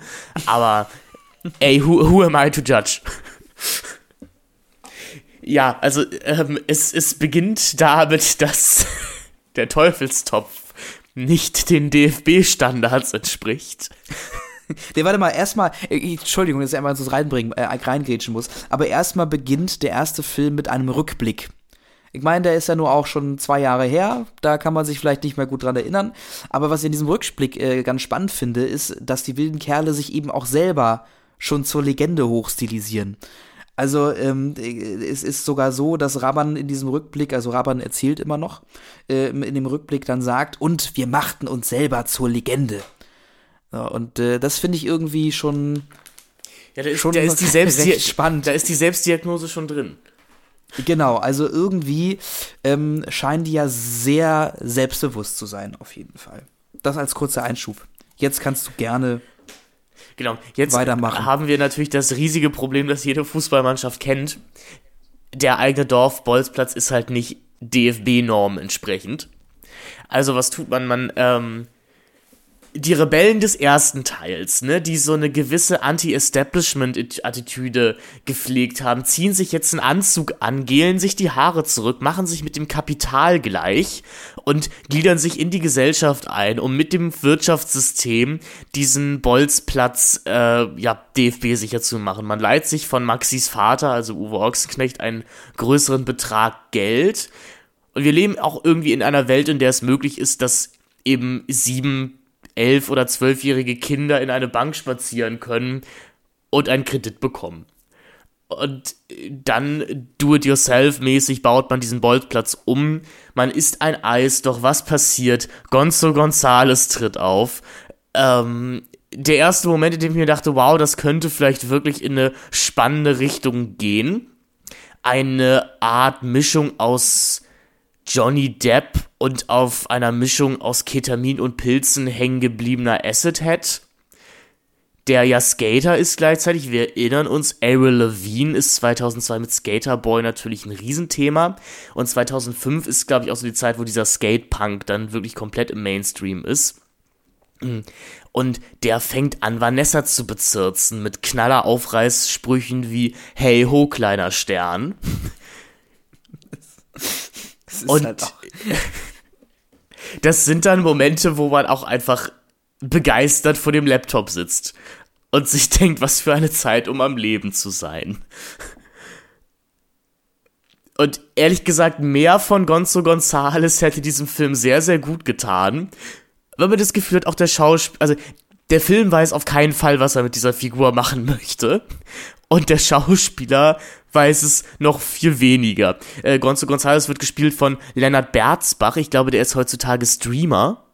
Ähm, hat auch keine wirklich größere Filmkarriere hingelegt, wie fast alle von den wilden Kerlen dann. Er ist in die Welle noch dabei, habe ich, hab ich mir sagen lassen. Ähm, aber genau, ich glaube, der ist Streamer heutzutage. Der, also der hat irgendeine Art von Charisma. Ich weiß nicht, welches es ist, aber man, man kann die Augen schon mal nicht abwenden, wenn er auf dem Bildschirm ist. Er hat in einem Interview gesagt, dass auf natürlich Johnny Depp äh, als Jack Sparrow eine Inspiration war und dass ihm die Produzenten irgendwie sogar eine VHS ins Hotel geliefert haben, dass er sich diese Moves von Johnny Depp abgucken sollte.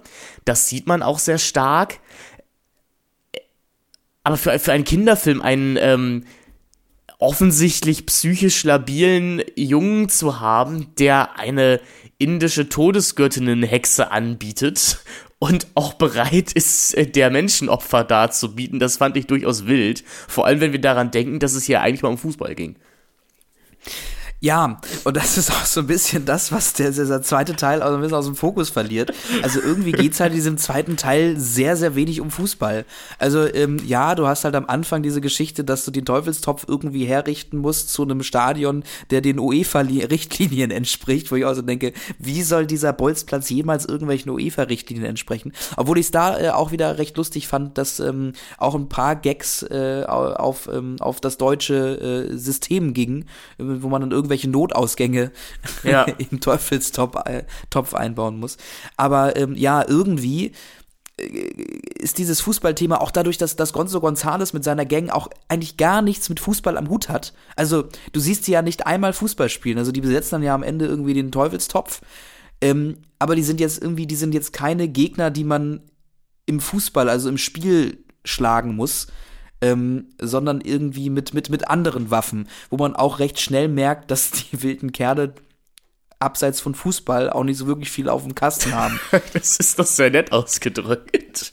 Also wenn, wenn, wenn die einzige Idee ist, äh, die Gonzo Gonzales irgendwie aus dem, aus dem Teufelstopf nachher zu vertreiben, dass man sich verkleidet als Hexen, wo sich jeder fragen würde, irgendwie, wie wie zum Fick hat das denn funktioniert, dass die dann wirklich Angst gekriegt haben und da rausgegangen sind, beziehungsweise diesen Vertrag am Ende unterschreiben? Ja, ich, Weiß ich nicht. Also alles ich glaub, sehr, Gonzo- sehr komisch.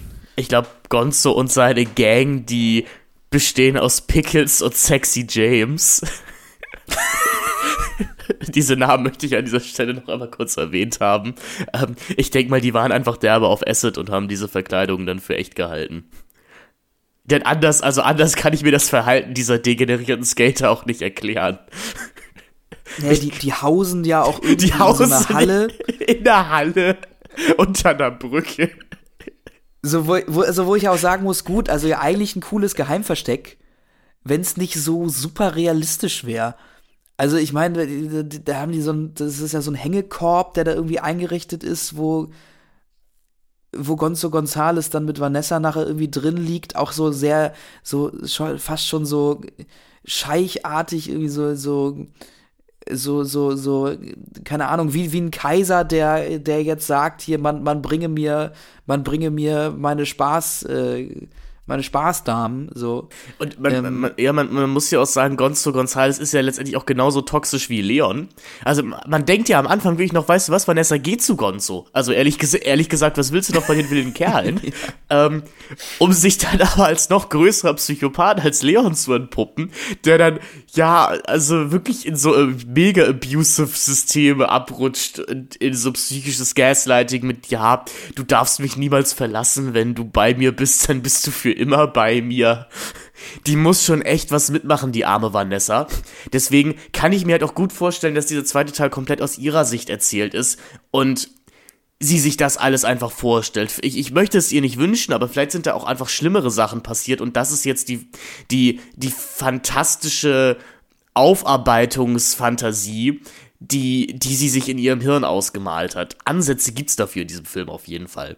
Also ich erinnere nur an diese Szene, in der sie Gonzo Gonzales nachrennt, sie in diesem langen, dunklen Gang stehen und Gonzo mit seinem Hey ho, kleiner Stern ankommt.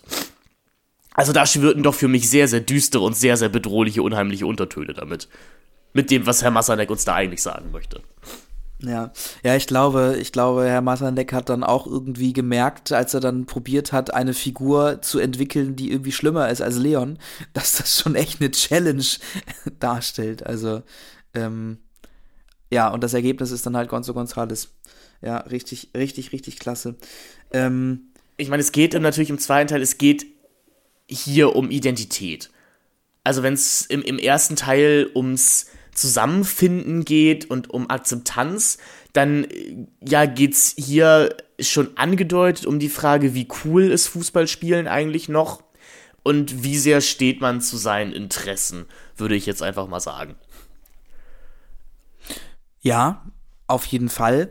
Ähm, und du hast hier dann aber ja auch schon, äh, geht es ja schon mehr Richtung Pubertät. Ähm, also das, was du im ersten Teil hattest, du ja dann ja auch äh, wirklich eine noch sehr verkindlichte Sicht und, und, und es ging ja eigentlich, also es hat ja auch alles irgendwie in so einer, in so einer Kinder, Kinder, ähm, ja, also das, es, waren, es, waren, es waren halt, es waren ja auch noch richtig, das waren, die Schauspieler waren ja auch alle eher noch in einem Alter, wo du sagst, okay, Kinder. So, aber jetzt hast du zum einen den Gonzo Gonzales, der halt auch irgendwie so ein bisschen wirkt wie eine Figur, ähm, die einfach irgendwie zwei, drei Jahre älter ist und äh, einfach auch ein bisschen weiter, körperlich ein bisschen weiter und dann vielleicht auch irgendwie attraktiver äh, ist als, als jemand, zu dem man irgendwie hinaufschaut. Ähm, Ja, ist auch ein bisschen selbstbewusster, ähm, ehrlich gesagt auch ein bisschen netter als, als eben die wilden Kerle, am Anfang zumindestens. Genau, also, also quasi so jemand, der einfach so zwei Klassen über, über dir ist und, ähm, und du denkst, oh, schon eine ganz coole Socke. Ja, und jetzt sein, jetzt ein Und Auge dann- auf deine Perle wirft. Genau, der wirft jetzt ein Auge auf deine Perle und das darfst du nicht, das darfst du nicht zulassen, aber kannst nicht viel machen, weil es halt älter und cooler. Ja, aber er, er hat halt schon ein Skateboard. Genau, er hat schon ein Skateboard und du hast noch keins. Ähm, naja, und dann geht's ja aber auch, äh, geht ja auch langsam diese zärtliche Liebesgeschichte los. Also ich erinnere mich äh, an diese ganz, ganz komische Szene, wo ähm, die wilden Kerle im Baumhaus sitzen, auf einmal äh, ein Schwarz-Weiß-Filter über das Bild gelegt wird. Ja, und sie so Novel Vague-mäßig den Liebesbrief an, an Vanessa in die Kamera sagen. Ja, und dann halt irgendwie auch noch so ein, so ein roter Punkt immer auf der, auf der linken Seite der Brust so aufleuchtet, also das Herz. So, es, es war so eine ganz, also da bin ich wirklich ein bisschen abgecringed, äh, wie man sagt. Äh, das fand ich sehr unangenehm. Ja, vor allem, weil man sich halt denken würde, erzähl mir doch einfach noch mal eine Fußballgeschichte. Aber, ja. na gut, wir, wir, wir wissen von allen Jugendbüchern, dass spätestens im zweiten oder dritten Teil ein kompliziertes Liebesdreieck, meinet entweder unter den Hauptfiguren oder irgendwie anders, äh, doch, doch, doch, natürlich unter den Hauptfiguren dazukommen muss. Weil so ist das ja einfach bei Freundschaften. Denn wir wissen alle, wenn Hollywood und die populäre Filmkultur uns eins gelehrt hat, Männer und Frauen können nicht einfach nur befreundet sein. Da ist immer irgendwas da, da, da, da fliegen immer die Funken. Ja, also was man dem Film ja generell vielleicht irgendwie ein bisschen zugute halten kann, ist, dass er jetzt nicht versucht, den ersten Teil nochmal zu kopieren das versucht dann nachher der sechste, das, das versucht dann nachher der sechste Teil. Also du hast jetzt hier nicht dieses Harry Potter Phänomen, ähm, wo Jaden K. Rowling sagt, äh, ja, der erste Teil hat ja gut funktioniert, ähm, mache ich jetzt einfach nochmal den ersten Teil als zweiten Teil, nur mit einer etwas anderen Geschichte, aber grundsätzlich ist es immer noch irgendwie ein Mysterium, was gelöst werden muss und am Ende äh, klappt's und äh, unsere Protagonistinnen sind dann halt die Heldinnen. Genau, und Gryffindor so. gewinnt den Hauspokal. Genau, ähm, genau. Und Gryffin, Gryffindor gewinnt, ja. Ja, genau, also das dass man überhaupt noch äh, ja anscheinend in dieser komischen Jugendliga spielt, das gerät sehr in Vergessenheit, weil dieses letzte Fußballspiel, das gespielt werden muss, das findet ungefähr auch, glaube ich, so 60 Minuten im Film statt, also so zum Abschluss des zweiten Aktes. Und dann geht eben diese ganze Gonzo Gonzales Bedrohungsaktion äh, los ich meine, das kann natürlich auch einfach sagen, die, ich denke mal, die Figuren sollen so 12, 13 alle sein in diesem Film. Da geht natürlich die Pubertät los und du fängst eben vielleicht auch an, deine eigentlichen Interessen ein bisschen hinten anzustellen, weil sie jetzt plötzlich in Anführungszeichen uncool sind oder weil dir einfach ganz andere Dinge im Kopf rumspuken als das, was dich eigentlich bewegt. Das deutet der Film ob seiner wirren Plotstruktur natürlich, das, äh, nicht das deutet, das bildet der Film ob seiner wirren Plotstruktur natürlich ganz gut ab, macht ihn aber auch sehr anstrengend zu gucken, weil es wirklich ein sehr episodenhafter Film ist und das Drehbuch keinem erkennbaren roten Faden folgt. Es sind mehr so Situationen, in die man reinfällt, ohne dann aber ganz auch so, so einen Hangout-Movie-Vibe wie zum Beispiel Crazy. Denn ähm, wen wir, den hast du, du hast die Dame ja schon lobend erwähnt, Sonja Rom mit der Kamera. Ähm, die hat ja unter anderem auch die Kamera für Crazy gemacht. Also die Dimension erreicht es noch nicht ganz. Und ich habe mich gefragt, ob das nicht vielleicht für einen wilde Kerle-Film auch fast die beste Herangehensweise wäre. Also eigentlich wirklich so Nulltempo reinzubringen und zu sagen, es geht hier einfach nur um Jugendliche, die einen guten Sommer haben und Fußball spielen wollen. Äh, aber nein, es geht irgendwie um Goth-Vampire und Skaten und ähm, das Kampf gegen das Kapital. Und irgendwie geht es in diesem zweiten Teil halt auch los, dass die Figuren so ein bisschen körperlich ausgestellt werden. Äh, Sarah Kim Gries müsst, ist, glaube ich, jetzt so 16 oder so 15, 16, wenn sie diesen Film dreht. Und es ist teilweise ein bisschen unangenehm, wie dieser Film schon anfängt, dieses ja immer noch minderjährige Mädchen auszustellen. Nicht nur teilweise, es ist einfach, es ist unangenehm, wie, wie angefangen ja. wird, äh, dieses Mädchen auszustellen. Ja, du hast ja generell, also die, da, da fängt dann wirklich die, die starke Sexualisierung schon an. Ähm, du hast aber auch in diesem Liebesbrief zum Beispiel, das wird aber auch im ersten Teil schon angesprochen, mit diesem extra, breit, extra breiten Hinterrad, äh, hint, also Hinterreifen. Ähm, ich glaube, das schreiben die auch in diesem Liebesbrief nochmal. Wir vermissen deinen extra breiten Hinterreifen. Reifen. Oh, das, beim Thema Hinterreifen, das ist ja eine Sache, die wir im ersten Teil noch gar nicht angesprochen haben, dass es dass es zu einem zentralen Konflikt zwischen Leon und Fabi kommt, weil Fabi plötzlich einen rosa Hinterreifen hat. Und das geht als Junge ja gar nicht. Nee, das ist ganz furchtbar. Und dann haben sie aber, glaube ich, irgendwann alle irgendwelche rosa Reifen. Ja, weil irgendwie das. Ich glaube, weil es das Teil halt einfach nicht in Schwarz gibt. Oder so. Das kann auch sein, ja. Ich, ich weiß es ehrlich gesagt nicht genau, aber vielleicht finden sie es dann auch einfach alle cool. Also das ist dann auch so ein bisschen die Frage. Naja, auf jeden Fall hat natürlich dieser extra breite Hinterreifen auch ein, ja, sag ich mal, ein, ein äh, sexuelles Symbol vielleicht dabei. Ähm, das fand ich auch so ein bisschen, ein bisschen komisch beim, beim Schauen. Ähm, aber ja, generell habe ich mir auch zu dem zweiten Teil einfach nur sehr, sehr viel What the fuck aus, äh, aufgeschrieben. Ähm, äh, also die, die ganze Geschichte mit der Hexe habe ich, also war für mich einfach what? Ähm, dann, wie ich schon sagte, das mit dem Hinterreifen fand ich irgendwie sehr komisch. Äh, du hast irgendwie, keine Ahnung, Kinder, die auf einmal zu Elektrikern werden, irgendwie da dieses, dieses Flutlicht. Ach ja, und das Flutlicht bauen, genau. Das Flutlicht bauen und ich also dachte, okay, ja, alles klar. Du hast super viele Figuren, die auf einmal weg sind. Du, du hast den, den, den Fabi, der einfach unkommentiert nicht mehr da ist. Der ist einfach weg und da sagt auch keiner was zu. Im dritten Teil taucht er dann nochmal wieder auf und dann wird sich auf einmal irgendwie eine Geschichte überlegt, warum er denn weg war. Willi ist auf einmal weg, also der, der Trainer. Rufus Beck spielt also nicht mehr mit. Ähm, da wird dann einfach die Ausrede erfunden, er sei ja im Urlaub. Und ich frage, wie kann sich dieser Mensch einen Urlaub leisten? Ähm, aber das ist vielleicht eine andere Frage. Ähm, dann ist Jojo weg, also der, das Kind, was von dem Sohn von Rufus Beck gespielt wurde. Ähm, wir haben generell irgendwie eine recht starke, also ja, Umbesetzung ist eigentlich schon falsch. Es ist eigentlich, äh, sind einfach Figuren gestrichen worden. Ähm, ja, also ja, ich, ich, hatte nur gehört, dass bei, dass bei Fabi wohl das Problem war, dass er im Stimmbruch war. Ah ja, okay, aber das, das hört man dann ja auch im äh, dritten Teil auf jeden Fall. Ähm, dass er der Einzige ist, der schon eine etwas tiefere Stimme hat, während auch ein Jimmy Blue Ochsenknecht da noch nicht äh, hörbar im Stimmbruch ist. Vielleicht ist das auch der Grund gewesen, aber warum ähm, zwischen dem ersten und dem zweiten Teil so viel Zeit vergangen ist, während zwischen den, äh, zwischen Teil 2, 3, 4 und 5 ähm, eigentlich immer nur ein Jahr liegt. Immer nur, ne? immer nur ein Jahr liegt, ja. Oder vielleicht musste sich der erste Teil erst beim Kino bewähren, man weiß es nicht. Ähm, aber auf jeden ja, Fall. Ja, dahingehend hatten die Harry Potter-Filme natürlich mehr Glück, einfach weil alle Darsteller ungefähr gleich alt waren. Und man, man sie eben jedes Jahr abgebildet hat. Und deswegen gibt es halt die merkwürdigen dritten und vierten Teile. In, Im dritten Teil, wo alle plötzlich so ein bisschen im Stimmbruch sind. Und den vierten, wo einfach alle sehr komische Haare haben. ja, ja. Aber auch erstaunlicherweise sind auch in den Harry Potter-Filmen hat niemand irgendwie so groß Pickel oder irgendwie was. Das finde ich auch immer noch wieder erstaunlich. Also natürlich kannst du auch ein bisschen was mit Maske tun, aber das siehst du halt auch.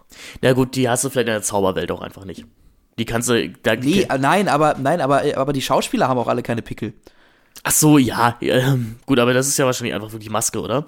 Er, erinnerst du dich, erinnerst du dich an irgendeinen Kinder- oder Teenie-Film, in dem die Figuren, sag ich mal, normale Pickel haben, also in denen die Pickel dann auch nicht Plot-Element sind? Nee, ich erinnere mich nur an Gregs Tagebuch, dass da irgendwer Pickel hat, aber die sind auch immer Plot-Element. Ja, genau, deswegen, ich glaube, äh, der, der Jugendfilm schafft ja, oder der Jugend-Teenie-Film schafft ja auch immer so eine Art Idealbild von irgendwas. Und da sind natürlich ich, ich weiß nicht, was Makel nennt, aber das ist ja, äh, oder da sind natürlich dann einfach körperliche Unreinheiten oder äh, körperliche Transformationen, die jeder von uns erlebt, einfach immer kein Thema, wenn, wenn sie nicht bewusst überko überkommen werden müssen.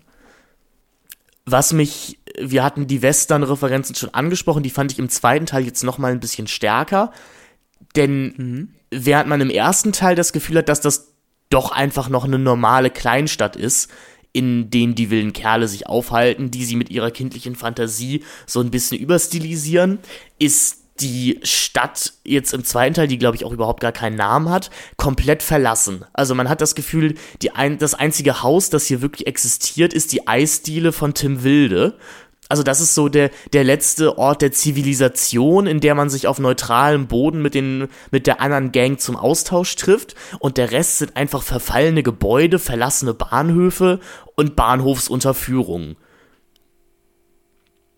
Ja, ähm, und dieser Western-Vibe wird auch irgendwie dadurch ähm, verstärkt, dass du im ersten Teil, wie ich ja vorhin schon erzählt hatte, dir diesen sehr matschigen Look hattest und es war irgendwie alles sehr verregnet und, und, äh, und dreckig. Und im zweiten Teil hast du ähm, tatsächlich eher was, also eher so eine sehr sonnige Stimmung, eine sehr staubige Stimmung. Also es ist alles einfach super äh, entwässert und, und überall weht irgendwie so ein bisschen Staub rum ähm, und, und ein bisschen Sand und dieser Bolzplatz ist halt auch, ähm, ist halt auch nicht mehr matschig, sondern irgendwie so super ausgetrocknet. Ähm, das finde ich, ist vor allen Dingen stilistisch, stilistisch irgendwie der große Unterschied zwischen dem ersten und dem zweiten Teil. Ähm, deswegen gebe ich dir auch recht, dass da eher mehr noch diese Western-Thematik oder dieser Western-Look noch rüberkommt. Ja, ähm, ich fand eben, glaube ich, bei der Sichtung einfach am merkwürdigsten, dass der Film, ob, ob des Wahnsinns, den wir ja auch hier angerissen haben, eigentlich sehr unterhaltsam sein sollte, ist aber nicht ist.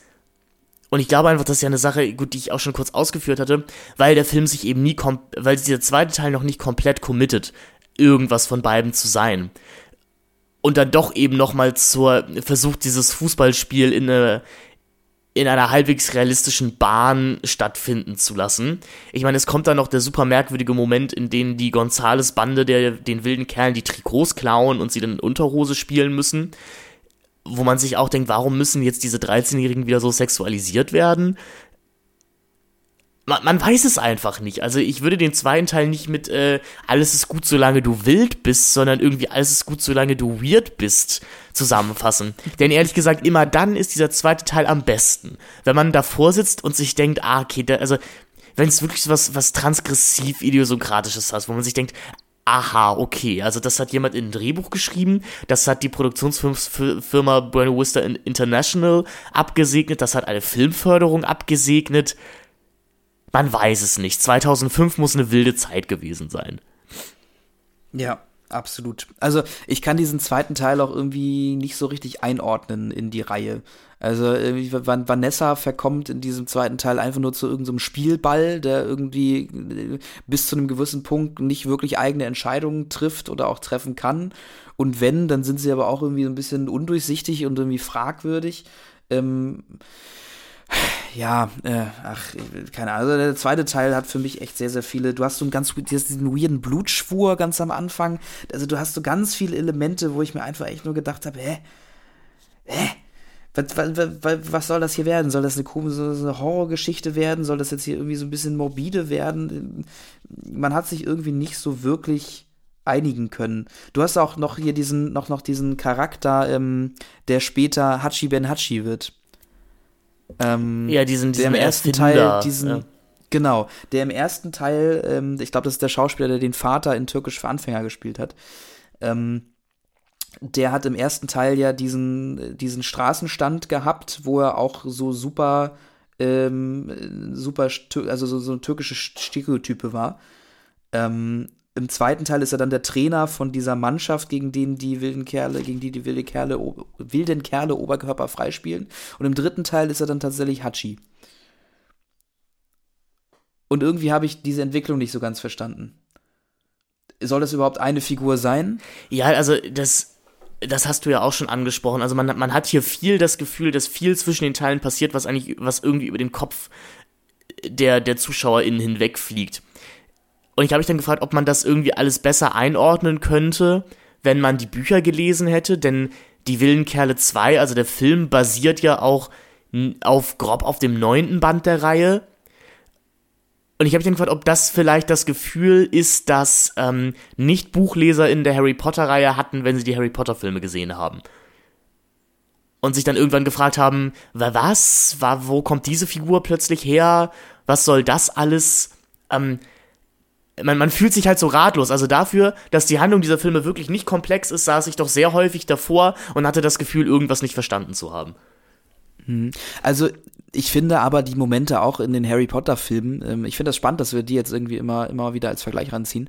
Ähm, äh, da waren aber eigentlich die Momente, die man am wenigsten verstanden hat, immer die, wenn aus produktionstechnischer Sicht Änderungen anfallen mussten. Also ich hatte eigentlich nie bei den Harry Potter Filmen auch nie irgendwie ein Fragezeichen, weil ich, ähm, weil ich gedacht habe, hö, das ist im Buch irgendwie anders gewesen oder nur wenn man das Buch liest, versteht man das. Ich finde, das haben die Harry Potter Filme sehr gut gemacht. Ähm, aber äh, immer die Momente, wo man dann auf einmal einen Schauspielerwechsel hatte oder einfach eine Figur nicht mehr auftauchte, das waren immer die Momente, wo man, Momente, wo man sich gefragt hat, hm, habe ich was verpasst? Das wurde aber in den Büchern auch nicht wirklich erklärt. Ich weiß nicht, wie es bei den wilden Kerle ist, äh, bei den wilden, bei den wilden Kerlen ist. Ähm, aber auch da habe ich das Gefühl, dass das alles irgendwie produktionstechnische Probleme waren, ähm, die dazu geführt haben, dass du eben ganz komische ähm, ganz komische Entscheidungen treffen musstest und äh, die sich dann eben auch in den Film niedergeschlagen haben. Also halt solche Geschichten wie, da ist jemand in, Stumm, in Stimmbruch gekommen, da hatte vielleicht jemand auch keine Lust mehr oder keine Zeit mehr und dann musste man sich halt irgendeine Lösung äh, einfallen lassen, dann diese Figur irgendwie einfach verschwinden zu lassen oder auftauchen zu lassen oder wofür sich äh, Joachim Massanek in den meisten Fällen entschieden hat, ist einfach unkommentiert zu lassen. Ja, was häufig ja auch eigentlich eine gute Lösung ist, aber manchmal, wie dieser Film zeigt, eben auch nicht. Ja, vor allen Dingen nicht, wenn dann Figuren irgendwann doch noch mal wieder auftauchen äh, und irgendwie ja, oder, oder einfach irgendwie auf, auf einmal eine andere Figur sind. Ja, also ich, ich, ich, ich, ich, ich glaube, am merkwürdigsten fand ich das gleich im dritten Teil. Ähm, wenn, wenn plötzlich neue Figuren dazukommen, wo der Film behauptet, die wären ja schon immer da gewesen. Anscheinend, oder auch nicht, es, ist, es wird nicht so ganz klar. Ich hätte als letzten Punkt äh, noch zu sagen, Gonzo Gonzales gilt ja für viele damals Kinder, heute Erwachsene, die die Filme gesehen haben, auch so ein bisschen als bisexual oder homosexual awakening. Und ja, diese Gonzo Gonzales Figur ist durchaus queer gecodet. Es ist dann aber auch wieder komisch, dass er der Bösewicht ist und dass er auch eben diese psychopathischen, teilweise ja schon Vergewaltiger-esken Charakterzüge aufgedrückt bekommt. Das könnte man jetzt als Kommentar von Massanek vielleicht auch auf die alten Disney-Filme sehen, in denen die Bösewichte ja auch immer queer gecodet waren. Oder es ist eine, es ist eine ideologische Botschaft, die hier transportiert werden soll, um eben den Kindern doch eine, eine Norm vorzugeben, denn man muss sagen, das tun diese wilden Kerle-Filme. Die sind wahnsinnig heterosexuell, die sind wahnsinnig gesellschaftlich mittig positioniert. Und auch wenn man immer ja. so tut, als ob Vanessa eine, in Anführungszeichen, Powerfrau wäre, ohne die die Mannschaft nicht funktionieren würde, wird sie von der Filmreihe und den Figuren doch immer wieder daran erinnert, dass sie nur ein Mädchen ist und niemals aus dieser Rolle ausbrechen kann das könnte ja funktionieren, wenn diese Reihe an sich irgendwie einen Kommentaraspekt auf Jugendliteratur, auf Jugenderzählungen hätte. Aber das hat sie eben nicht. Und dadurch wirkt es dann einfach ideologisch nur sehr fragwürdig und so, als ob man eben doch sehr früh versucht, Kindern konservative Botschaften einzuhämmern, wie die Disney-Filme es ja auch getan haben. Ja, die wilden Kerle, wilde Kerle 3. Ähm, wie du schon sagtest, Filme aus der deutschen Mitte. Aber ich finde, das merkt man auch ähm, wenn man sich den Podcast anhört. Also das ist wirklich, also ich habe es jetzt schon ein paar Mal erwähnt, hört da gerne mal rein. Ich finde es super spannend, ähm, weil man da auch an den Erzählungen von Joachim Massanek auf jeden Fall ähm, die politische Einstellung so ein bisschen raushören kann, aber halt auch, ähm, auch, auch merkt, dass er sehr konservative Werte vertritt. Und das merkt man ja auch jedem einzelnen der Filme an. Wilde, die wilde Kerle 3 soll ich mal sagen, worum es geht? Erzähl doch mal. Ich erzähl mal. Was war das bloß für eine Blamage? Nachdem die Nationalmannschaft die wilden Kerle im Teufelstopf mit einem 25 zu 1 hinter den Mars geschossen hat, gehen Vanessa und die Jungs tief geknickt getrennte Wege. Doch dann taucht plötzlich Fabi auf, Leons ehemals bester Freund. Mit einer direkten Kampfansage fordert er die wilden Kerle heraus, ihren Titel als wildeste Fußballmannschaft der Welt zu verteidigen. Ähm, kurze Fußnote von mir.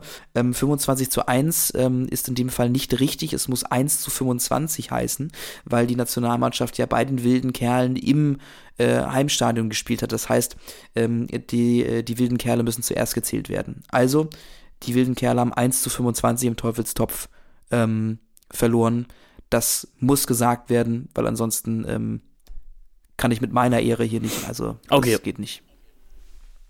Ja, wie ging es dir mit dem Film?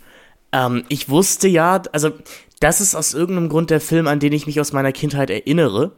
Also dahingehend, dass der ins Kino kam und dass ich habe die Bravo nie wirklich gelesen, aber dass so Freundinnen, die die Bravo hatten, das war halt voll von den wilden Kerlen und da sah ich irgendwie nur Kids auf Quadbikes rumfahren.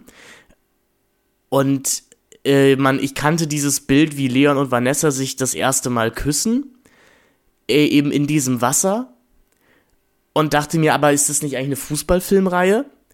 Und ich wusste auch von Freunden, also ein, ein guter Freund von mir hat letztens eben auch die wilde Kerle-Reihe wilde Kerle wiedergeschaut und der meinte auch, ab dem dritten Teil würde es wirklich wild werden. Also vielleicht gerade schon zu wild.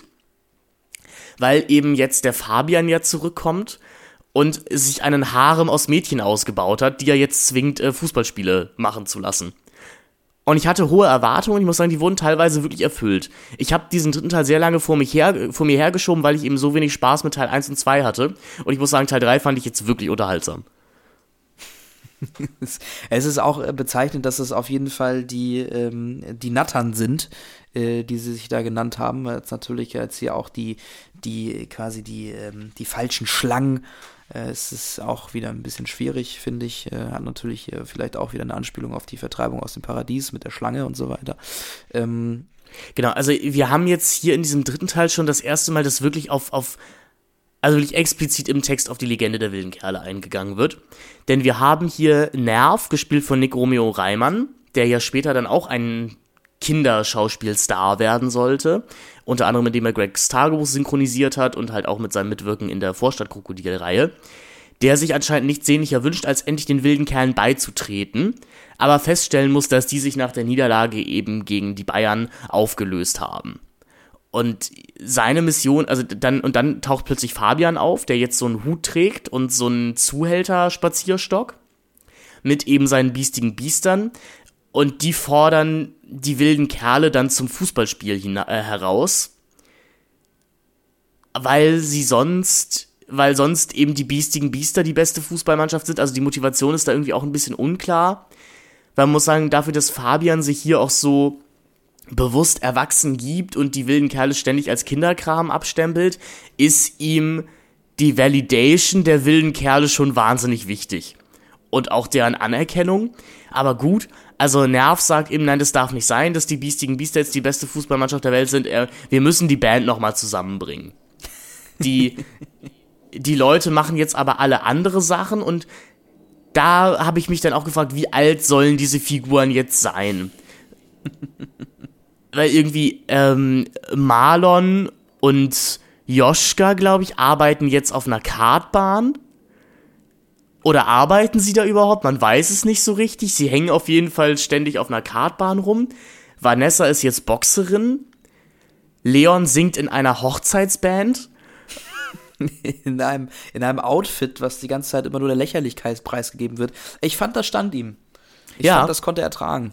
Und Maxi arbeitet eben jetzt bei seinem Vater in der Bank als Juniorchef. Mit 14 Jahren. Ja, man, man fragt sich halt irgendwie, sind die jetzt auf einmal, also so haben die jetzt auf einmal richtige Jobs, sind die jetzt auf einmal erwachsen geworden? Also es hat ja so ein bisschen äh, diese Blues, Blues Brothers genau. Vibes in den ersten paar Minuten. Das fand ich durchaus auch charmant. Ähm, und es war natürlich auch alles ein bisschen persifliert. Ich meine, äh, wenn dann der kleine Maxi neben, äh, also an diesem kleinen Tisch neben dem, äh, neben dem großen Tisch von seinem Vater sitzt, ähm, ist das ja schon natürlich äh, exakt auf diese Humorschiene ausgelegt. Ja, genau, das ist, das ähm, ist, das ist eine bewusst, das ist das ist bewusster Humor. Aber ich habe sowieso im dritten Teil das Gefühl, dass hier sehr bewusst auch mit Camp gespielt wird. Während das im, in Teil 1 und 2 irgendwie noch eher äh, aus Versehen passierte. Also man, man, muss, man muss die Gang wieder zusammentrommeln. Die, also grundsätzlich erfahren wir irgendwie, dass Leon wohl die, die, die, die äh, wilden Kerle verraten hat. Und deswegen sind alle noch ein bisschen sauer auf ihn und Leon muss sich erstmal äh, beweisen vor seiner Mannschaft. Das macht er dann dadurch, dass er den Regen nochmal vertreibt. Und ich glaube, er repariert noch eine Fahrradkette und äh, man, man, sie machen sich eben als Mannschaft dann auf zum irgendwie 200 Kilometer entfernten Versteck der biestigen Biester, als auch, wie gesagt, einfach Jugendliche an dieser Stelle auf Fahrrädern. Und das finden die Eltern natürlich nicht gut, namentlich eben äh, Uwe Ochsenknecht als Maxis Vater und äh, Claudia Michelsen als Nervs Mutter, die beide wirklich so ein bisschen ähm, ästhetisiert werden als Bösewichte in einem Terry Gilliam oder Tim Burton Film. Also das schien mir hier so die primäre Referenzquelle zu sein. Und gegen die verteilt er die wilden Kerle dann auch und gewinnt ihr Vertrauen zurück. Ich finde, der dritte Teil ist noch wirrer, in seinem Plot und noch merkwürdiger in seinen Sprüngen. Ich habe auch gleichzeitig das Gefühl, dass er sich gar nicht mehr dafür interessiert, eine auch noch irgendwie nach, halbwegs nachvollziehbare Geschichte zu erzählen. Und deswegen hatte ich dann doch sehr viel Spaß mit ihm. Ja, es ist dann irgendwie auch einmal so ein sehr wilder Ritt durch diese Geschichte. Und man fragt sich vor allen Dingen immer irgendwie, ähm, was für Motivationen da teilweise hinterstecken. Ähm, äh, genau, das fangen auf einmal, also es gibt dann irgendwie auf einmal auch zwei, zwei Bösewichte. Also es gibt halt eben den, den Fabi, dann gibt es aber halt, wie du auch ja schon sagtest, dann, dann die, die Ochsenknecht-Figur und die Mutter von dem Nerv, die dann irgendwie gleichzeitig noch eine weitere Bedrohung von außen darstellen, mhm. die dann auch noch irgendwie so drei, so drei Schlägertypen organisieren, um diese Kinder zu fangen. Irgendwie der eine, habe ich meinte, dachte ich irgendwie, das wäre Jumbo Schreiner. Er ist es auch. Das ist Jumbo Schreiner. Das ist Jumbo Schreiner. Ah, ja, okay. Okay, ja gut. Ähm, und die alle irgendwie auf ihrem Rücken dann auch äh, das Wort böse äh, stehen haben. Also du merkst halt jetzt irgendwie immer mehr, dass Joachim Massanek vielleicht auch sich so ein bisschen über sich selber anfängt lustig zu machen, ja. Anfängt lustig zu machen. Und das, ja, finde ich auch, muss man dem Film äh, geben. Das macht ihn auf jeden Fall sympathischer als, als irgendwie den zweiten Teil, weil der nimmt sich dann doch irgendwie ein bisschen zu ernst. Obwohl sich der dritte Teil auch stellenweise immer noch sehr ernst nimmt. Mhm tatsächlich finde ich, hat die Cinema das ganz gut äh, zusammengefasst. Er hat geschrieben, der Balanceakt zwischen amüsanter Anarchie und purer Asozialität, zwischen naiven Kinderfilm und coolen Jugendabenteuer gelingt nicht immer. Die Mini-Machos im Publikum werden trotzdem jubeln und ihre Eltern leise seufzen. Finde ich sehr treffend. Denn also die, die arme, wirklich arme Sarah Kim Gries dient ab diesem Film irgendwie wirklich nur noch als, als sexualisiertes Objekt. Also es gibt eben wirklich diese furchtbare Szene, in der die wilden Kerle baden gehen und Vanessa dann nymphenartig in, in, in, in einem eng anlie durch das Wasser eng anliegenden Körper, körperbetonenden Top aus dem Wasser steigt, um Leon dafür zu belohnen, dass er jetzt wieder bei den wilden Kerlen ist und ihm einen Kuss gibt. Und das finden die anderen wilden Kerle dann total super. Und es, es ist ständig aus wieder das, ähm, danach haben sie so ein Rennen durch ein Kornfeld und werfen sich so kodierte Sexwörter zu, weil man darf natürlich nicht zu, zu offensiv flirten in einem Kinderfilm. Ich, ich, das fand ich wirklich alles auf, auf die gute Art komplett durch, durchgedreht und, äh, und wahnsinnig. Ja, du hast dann aber auch, äh, die sind dann ja am Anfang noch bei Hachi, mhm, der auch irgendwie, der auch gar nicht groß eingeführt wird. Also der ist dann halt einfach da und es wird dann auch irgendwie so gesagt, ja, der ist, war auch schon immer da und die kennen die auch schon alle ganz lange und ich war so, wo kommt denn der jetzt auf einmal her?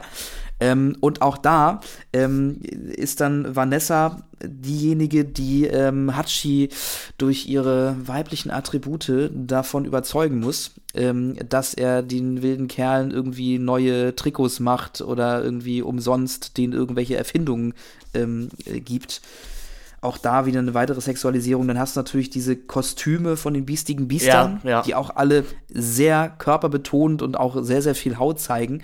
Ich meine, natürlich sollen die tragen, was sie wollen, aber die haben sich natürlich, die haben sich ja höchstwahrscheinlich nie selber dazu entschieden, das zu tragen, sondern das nee, kam genau. von der Produktionsfirma. Ne? Und ähm, da sind die ja teilweise, keine Ahnung, sind ja teilweise sechs Jahre alt und, und laufen da bauchfrei rum. Ähm, und das wird dann halt auch immer betont in, in, Szene gesetzt. Also auch das irgendwie ein bisschen schwierig an der Stelle. Ja, ansonsten irgendwie auch dann, man weiß nicht, doch wieder ein Alt- und Altersunterschied zwischen den biestigen Biestern und den wilden Kerlen, denn immerhin fahren die biestigen Biester schon mit diesen komischen Quads durch die Gegend. Und, und, und, stimmt. Und die wilden Kerle eben immer noch mit ihren Fahrrädern mit Motorensounds. Auch wenn es jetzt gepimpte Fahrräder sind. Man, äh, man weiß es nicht. Aber da ist sich der Film auch selber irgendwie immer so ein bisschen un, also so ein bisschen unsicher. Also macht, ist, ist da auf jeden Fall nicht klar. Ja, ich, ich, ich muss ihm halt geben, dass dadurch, dass alles so drüber ist, also dass Uwe Ochsenknecht und Claudia Michelsen auch diese schwarzen Klamotten tragen, häufig untersichtig gefilmt werden. Also das ist, das ist ja so diabolisch, als dass ich dachte, okay, das ist, glaube ich, hier komplett einfach in der Imagination von Nerv der ja auch unser Erzähler ist. Ähm, bei diesem, diesem Film konnte ich wirklich ab, äh, abkaufen, das ist wahrscheinlich Ja, das ist wahrscheinlich alles überhaupt gar nicht so passiert. Das ist einfach nur der kleine Nerv, der sich hier irgendeine epische Geschichte zusammenfantasiert, um ganz zwanghaft irgendeine Legende am Laufen zu halten. Denn irgendwie hat der Film ja den ganz netten Kommentaraspekt, dass man diesem Fußballfanatismus oder allgemein einem einer Superdefinition durch irgendwas, was man als Kind gemacht hat, irgendwann entwächst. Also klar, dass man immer noch gerne Fußball spielt oder Handball spielt oder was auch immer, aber das mit einer gewissen Distanz macht. Also das bestimmt nicht mehr das ganze Leben. Und Nerv ist eben jünger als der Rest der wilden Kerle und kann das deswegen noch nicht ganz akzeptieren und muss ganz zwanghaft die, die wilden Kerle noch weitererzählen. Das ist meine These zur, zur Bedeutung des dritten Teils. Ja, äh, da kann ich dir durchaus, durchaus beipflichten. Ähm, vielleicht wenn man, wenn man diese These aufstellt, dann, dann kann man ja halt auch noch vielleicht eher sagen, dass im Kopf von Nerv diese, diese Mädchen als Antagonistinnen äh, dann auch mehr Sinn ergeben und auch wie sie sich verhalten und auch wie sie sich in ihrer Stereotype verhalten. Ich weiß noch nicht, ob ich dem Film so viel Credit geben möchte oder auch Joachim äh, Massanek so viel Credit geben möchte, ähm, dass ich mein, er das tatsächlich so intendiert hat. Ich meine, das ist ja aber auch egal. Also das, äh, da, da, ähm, dafür ist der ja, Autor ja tot. Ist, ja, aber das ist ja insofern nicht egal, als dass man dann ja quasi überlegen muss, ähm, hat, also ist es wirklich, also ist das so erzählt? Nein, ist, oder ja, ich, ich ist es einfach, unsicher. Oder ist es halt einfach wieder, ist es einfach wieder sehr konservativ und sehr äh, Rollenklischee äh, genau, gedacht, genau, genau, genau. Ähm, aus einer aus einer anderen äh, Erzählperspektive. Und äh, in, der in der Form finde ich dann wieder schon, dass man irgendwie äh, Massanek als Autor mitdenken muss. Nein, das muss man natürlich, denn du hast doch etwas, was eben zu, zu meiner Idee, die ich, die ich, ja, wie gesagt, wir, wir versuchen ja auch hier immer irgendwas Positives über die Filme zu sagen. Ähm, was man dazu sagen muss, dazu passt eben nicht die Übersexualisierung aller Frauen, denn das würde Nerv als neunjähriger Erzähler eben einfach nicht tun. Aber eben den Elternplot fand ich doch auch fast schon charmant. In, in eben seiner, seinem simplizistischen des, des Böse-Seins. Also dieses, dass das, deine, deine Eltern deinen Träumen im Weg stehen, wie man es sich als sieben-, achtjähriger Bub vielleicht denkt, weil die sind so blöd und die wollen, dass du Hausaufgaben machst, äh, anstatt Fußball zu spielen. Ähm, das sind, das sind die durchaus spannenden Momente. Und ich würde jetzt mal sagen, wenn der Film nur um die beiden gegangen wäre, also wenn wir Uwe Ochsenknecht und Claudia Michelsen als die Hauptbösewichte gehabt hätten, vielleicht wäre das ein ganz amüsanter Film geworden. Ansonsten steht dieser, also steht dieser dritte Teil, wenn man jetzt den, den Film mal irgendwie anfangen würde, so ein paar Überschriften zu geben. Also dem ersten Teil würde ich vielleicht irgendwie so ein bisschen die, die Überschrift geben, Suche nach, nach Helden mhm. oder, oder nach, nach den eigenen Helden oder wer, wer sind eigentlich Helden. Ähm, dem zweiten Teil würde ich eher so ein bisschen die Überschrift der, der Pubertät oder des, dieser, dieses ersten Erwachen, ähm, eines langsam Erwachen, Erwachsenwerdens äh, attestieren. Und im dritten Teil kann man vielleicht, ähm, kann man vielleicht irgendwie überschreiben, dass es hier vor allen Dingen viel um Ehre geht. Ja. Also ähm, äh, zwischen, vor allen Dingen zwischen dem Fabi und dem Leon. Ähm, was dann halt wieder meiner Meinung nach äh, ein starkes Artus-Motiv ist. Mhm. Äh, und auch da haben wir dann ja am Ende des dritten Teils äh, diese Szene, wo sie dann alle gemeinsam an der großen Tafelrunde sitzen. Also es ist zwar keine Runde, aber es ist ein, eine große Tafel und dann da gemeinsam eben die Spezialitäten von äh, Hachi ähm, verschlingen. Und das fand ich hatte so ein bisschen äh, Vibes von so einem Artus-Fest. Ähm, mhm. Aber das natürlich auch wieder recht konstruiert jetzt. Es ist, es ist, es ist sehr konstruiert und dann hast du eben Hachi wirklich als diese der, der interessante Exot-Figur. Es ist, ähm, hm. Also das Problem ist, was wir hier auch teilweise tun und was Massanek in seiner Rückbetrachtung auch tun kann, er kann sich halt sehr viel rausreden damit, dass er hier ähm, ja einfach Genre-Stereotypen bedienen wird und auch bewusst bedienen wird. Also dass man sagt, man hat eben diese mystische Erfinderfigur, die auch aus dem Orient kommt oder sowas. Das rettet es aber halt auch immer nicht davor, dass es doch teilweise reproduzierende rassistische Klischees sind, die in diesen Filmen auftauchen. Und ich möchte auch gar nicht der Mensch sein, der irgendwie alles auf eine Ideologiekritik runterdampft, denn äh, so wichtig die ist, wenn man alles ideologiekritisch betrachtet, dann hat man wahrscheinlich mit wenig Filmen noch wirklich Spaß. Ähm, aber das hier sind eben Kinderfilme und ich finde, Kinderfilme muss man da hingegen nochmal ein bisschen härter anfassen als andere Filme, eben weil sie sich an ZuschauerInnen richten, die noch keine die noch keine aufgeklärte, die noch keine aufgeklärte kritische Distanz zu irgendwas haben. Und deswegen geht es eigentlich gar nicht. Ich kann als Erwachsener mit diesem Trash Spaß haben, aber äh, meinen Kindern würde ich diese Filmreihe nicht zeigen. Ja. Kann ich mich, kann ich mich anschließen. Ähm, auch zum dritten Teil habe ich aber ehrlich gesagt auch nicht viel mehr zu sagen. Ähm, als dass mir noch eine Coca-Cola-Produktplatzierung aufgefallen ist. Weil da haben, glaube ich, auch größere Firmen irgendwie erkannt, dass diese Reihe dann doch schon bei den bei Kindern Kids ankommt. ankommt. Ja. Da ist natürlich die, die Frage, wie, wie toll das ist, jetzt zu sagen, ach ja, komm hier, ich stelle jetzt mal Coca-Cola als Produktplatzierung in meinen Film und äh, die Kinder trinken dann alle ganz viel Cola und, äh, und nehmen ganz viel Zucker zu sich. Aber das ist vielleicht auch eine andere Frage. Ähm, da bin ich jetzt vielleicht auch ein bisschen zu, zu streng mit dem Film. Ja, ich meine, du hast ja auch Cola Ähm. getrunken als Kind, oder? Nee, ich durfte nicht so viel Cola trinken. Mal so an Feiertagen durfte ich. Ja, ich, ich durfte, glaube ich, ich durfte an Wochenenden Sprite trinken. Das hat ja auch so viel weniger Zucker. Zucker Ja, aber es hat kein. Kom aber es hat kein ähm, kein Koffein. Protein. Äh, äh, Protein. Protein. Koffein. Koffein, Koffein. Koffein. Ich hatte kein Proteine, Digga. Ey, das wäre geil, wenn Cola, wenn Cola Proteine hätte, Alter. Es gibt noch diesen komischen Kompass. den Ah, ja, genau. Von, von Hachi haben. Der auch so Fluch Ähm, der Karibik-Vibes hat. Absolut, absolut. Also zeigt das, was man am meisten begehrt. Aber nur, wenn man es mit einer Schreibmaschine irgendwie eintippt. Also ich ja, hab's auch nicht so ganz. Also und vor allen Dingen, wo schleppen die das Ding die ganze Zeit mit? Ähm, das Haben, ist. haben die, haben die, hat da irgendwer so ein Lastenrad, wo man das, also weil das war jetzt ja nichts, was man mal eben in die Tasche steckt. Äh, irgendwie, naja. Ja, es ist bestimmt äh, auch sowas Dungeons Dragons-artiges in diesem Abenteuer, das man sich selber kreiert, dass man einfach ein riesiges äh, Inventar hat. Glaube ich auf gar keinen Fall. Ich, ich weiß es nicht. Ey Joachim, falls ich, ich nehme dir gerne übrigens die Deutungsarbeit deiner Werke ab, ne? Warum, also Moritz und ich würden uns durchaus anbieten da, falls du nochmal Hilfe brauchst. Ja. Also vielleicht wäre es ja auch mal spannend. Ich meine, wir, wir können, Wir können ihn ja mal fragen. Joachim Massesek ja einfach auch mal anfragen und dann vielleicht einfach mal ein paar Fragen stellen. Äh, ein paar, paar kritische Fragen. Ich weiß halt nicht, ob er, da, ob er da Lust drauf hätte oder ob er das überhaupt machen möchte. Weil ähm, der, der sechste Teil ist ja dann auch eher, eher gefloppt, ähm, als dass ähm, da Leute nochmal die wilden Kerle sehen wollten. Und ich weiß nicht, wie gut er überhaupt noch drauf zu sprechen ist. Und ich meine, in den ähm, Podcasts sagt er auch, dass er eigentlich mit den wilden Kerlen gerne abschließen wollen würde. Dass der Podcast quasi so das letzte Aufbäumen ist und das letzte, die letzte, die letzte geläuterte Auseinandersetzung mit der Zeit. Ähm, Ich meine, liebe HörerInnen, das ist eine Frage natürlich, die an euch dann auch einmal geht.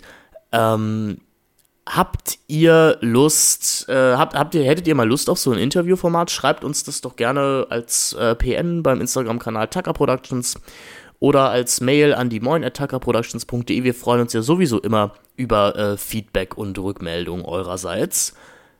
Ja, lasst doch einfach mal was wissen. Ja, sehr gerne. Also das würde mich auch interessieren. Also keine Ahnung, ob wir das machen oder ob wir da überhaupt irgendjemanden erreichen, aber grundsätzlich existiert ja schon ein Podcast und ähm, der, der, der Mann scheint ja nicht abgeneigt zu sein, äh, über diese Filme zu sprechen, auch in so einem Podcast-Format. Ähm, genau, was ich noch ganz lustig fand, ist, weil wir ja auch gerade in den äh, in unseren letzten beiden äh, Sitzungen ähm, über Bullies äh, Filmografie gesprochen haben, dass das Sounddesign vor allen Dingen aus dem dritten Teil, da ist es mir aufgefallen, kommt tatsächlich von Herbigs Films.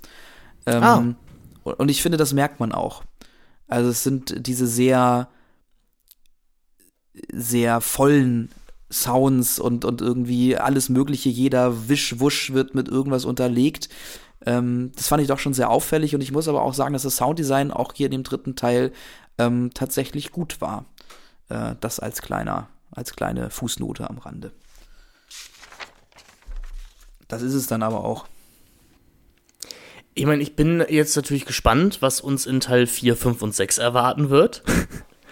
Ja, ich, ich, ich sag, ich sag nur Horizon. Ich, also ich, ich, ich habe richtig Bock, muss ich sagen, denn da soll es ja wirklich durchgedreht werden. Und ansonsten, ja. Ich habe den fünften noch nicht gesehen.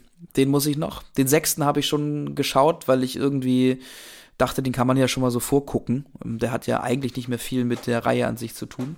Und ich hatte äh, meiner Freundin versprochen, dass wir gemeinsam den dritten Teil gucken, deswegen konnte ich den nicht schauen. Dann habe ich gesagt, gut, dann schaue ich dann den sechsten. Wie gesagt, den finde ich immer noch mit am interessantesten. Ähm, aber das werden wir dann beim nächsten Mal besprechen. Ich habe richtig Bock. Ich hoffe, ihr auch, liebe HörerInnen. Ähm, wir freuen uns, wie gesagt, immer über Rückmeldungen, auch über 5-Sterne-Rezensionen bei den gängigen Podcatchern, denn das hilft uns gesehen zu werden. Kostet nichts, euch maximal 30, ähm, nicht mal 30, nicht mal 30 Sekunden. Ja, und ansonsten verbleiben wir und sagen, alles ist gut, solange du wild bist und die Zelluloid-Zyniker hörst. Schönen Tag euch noch. Bye, bye. Tschüssi.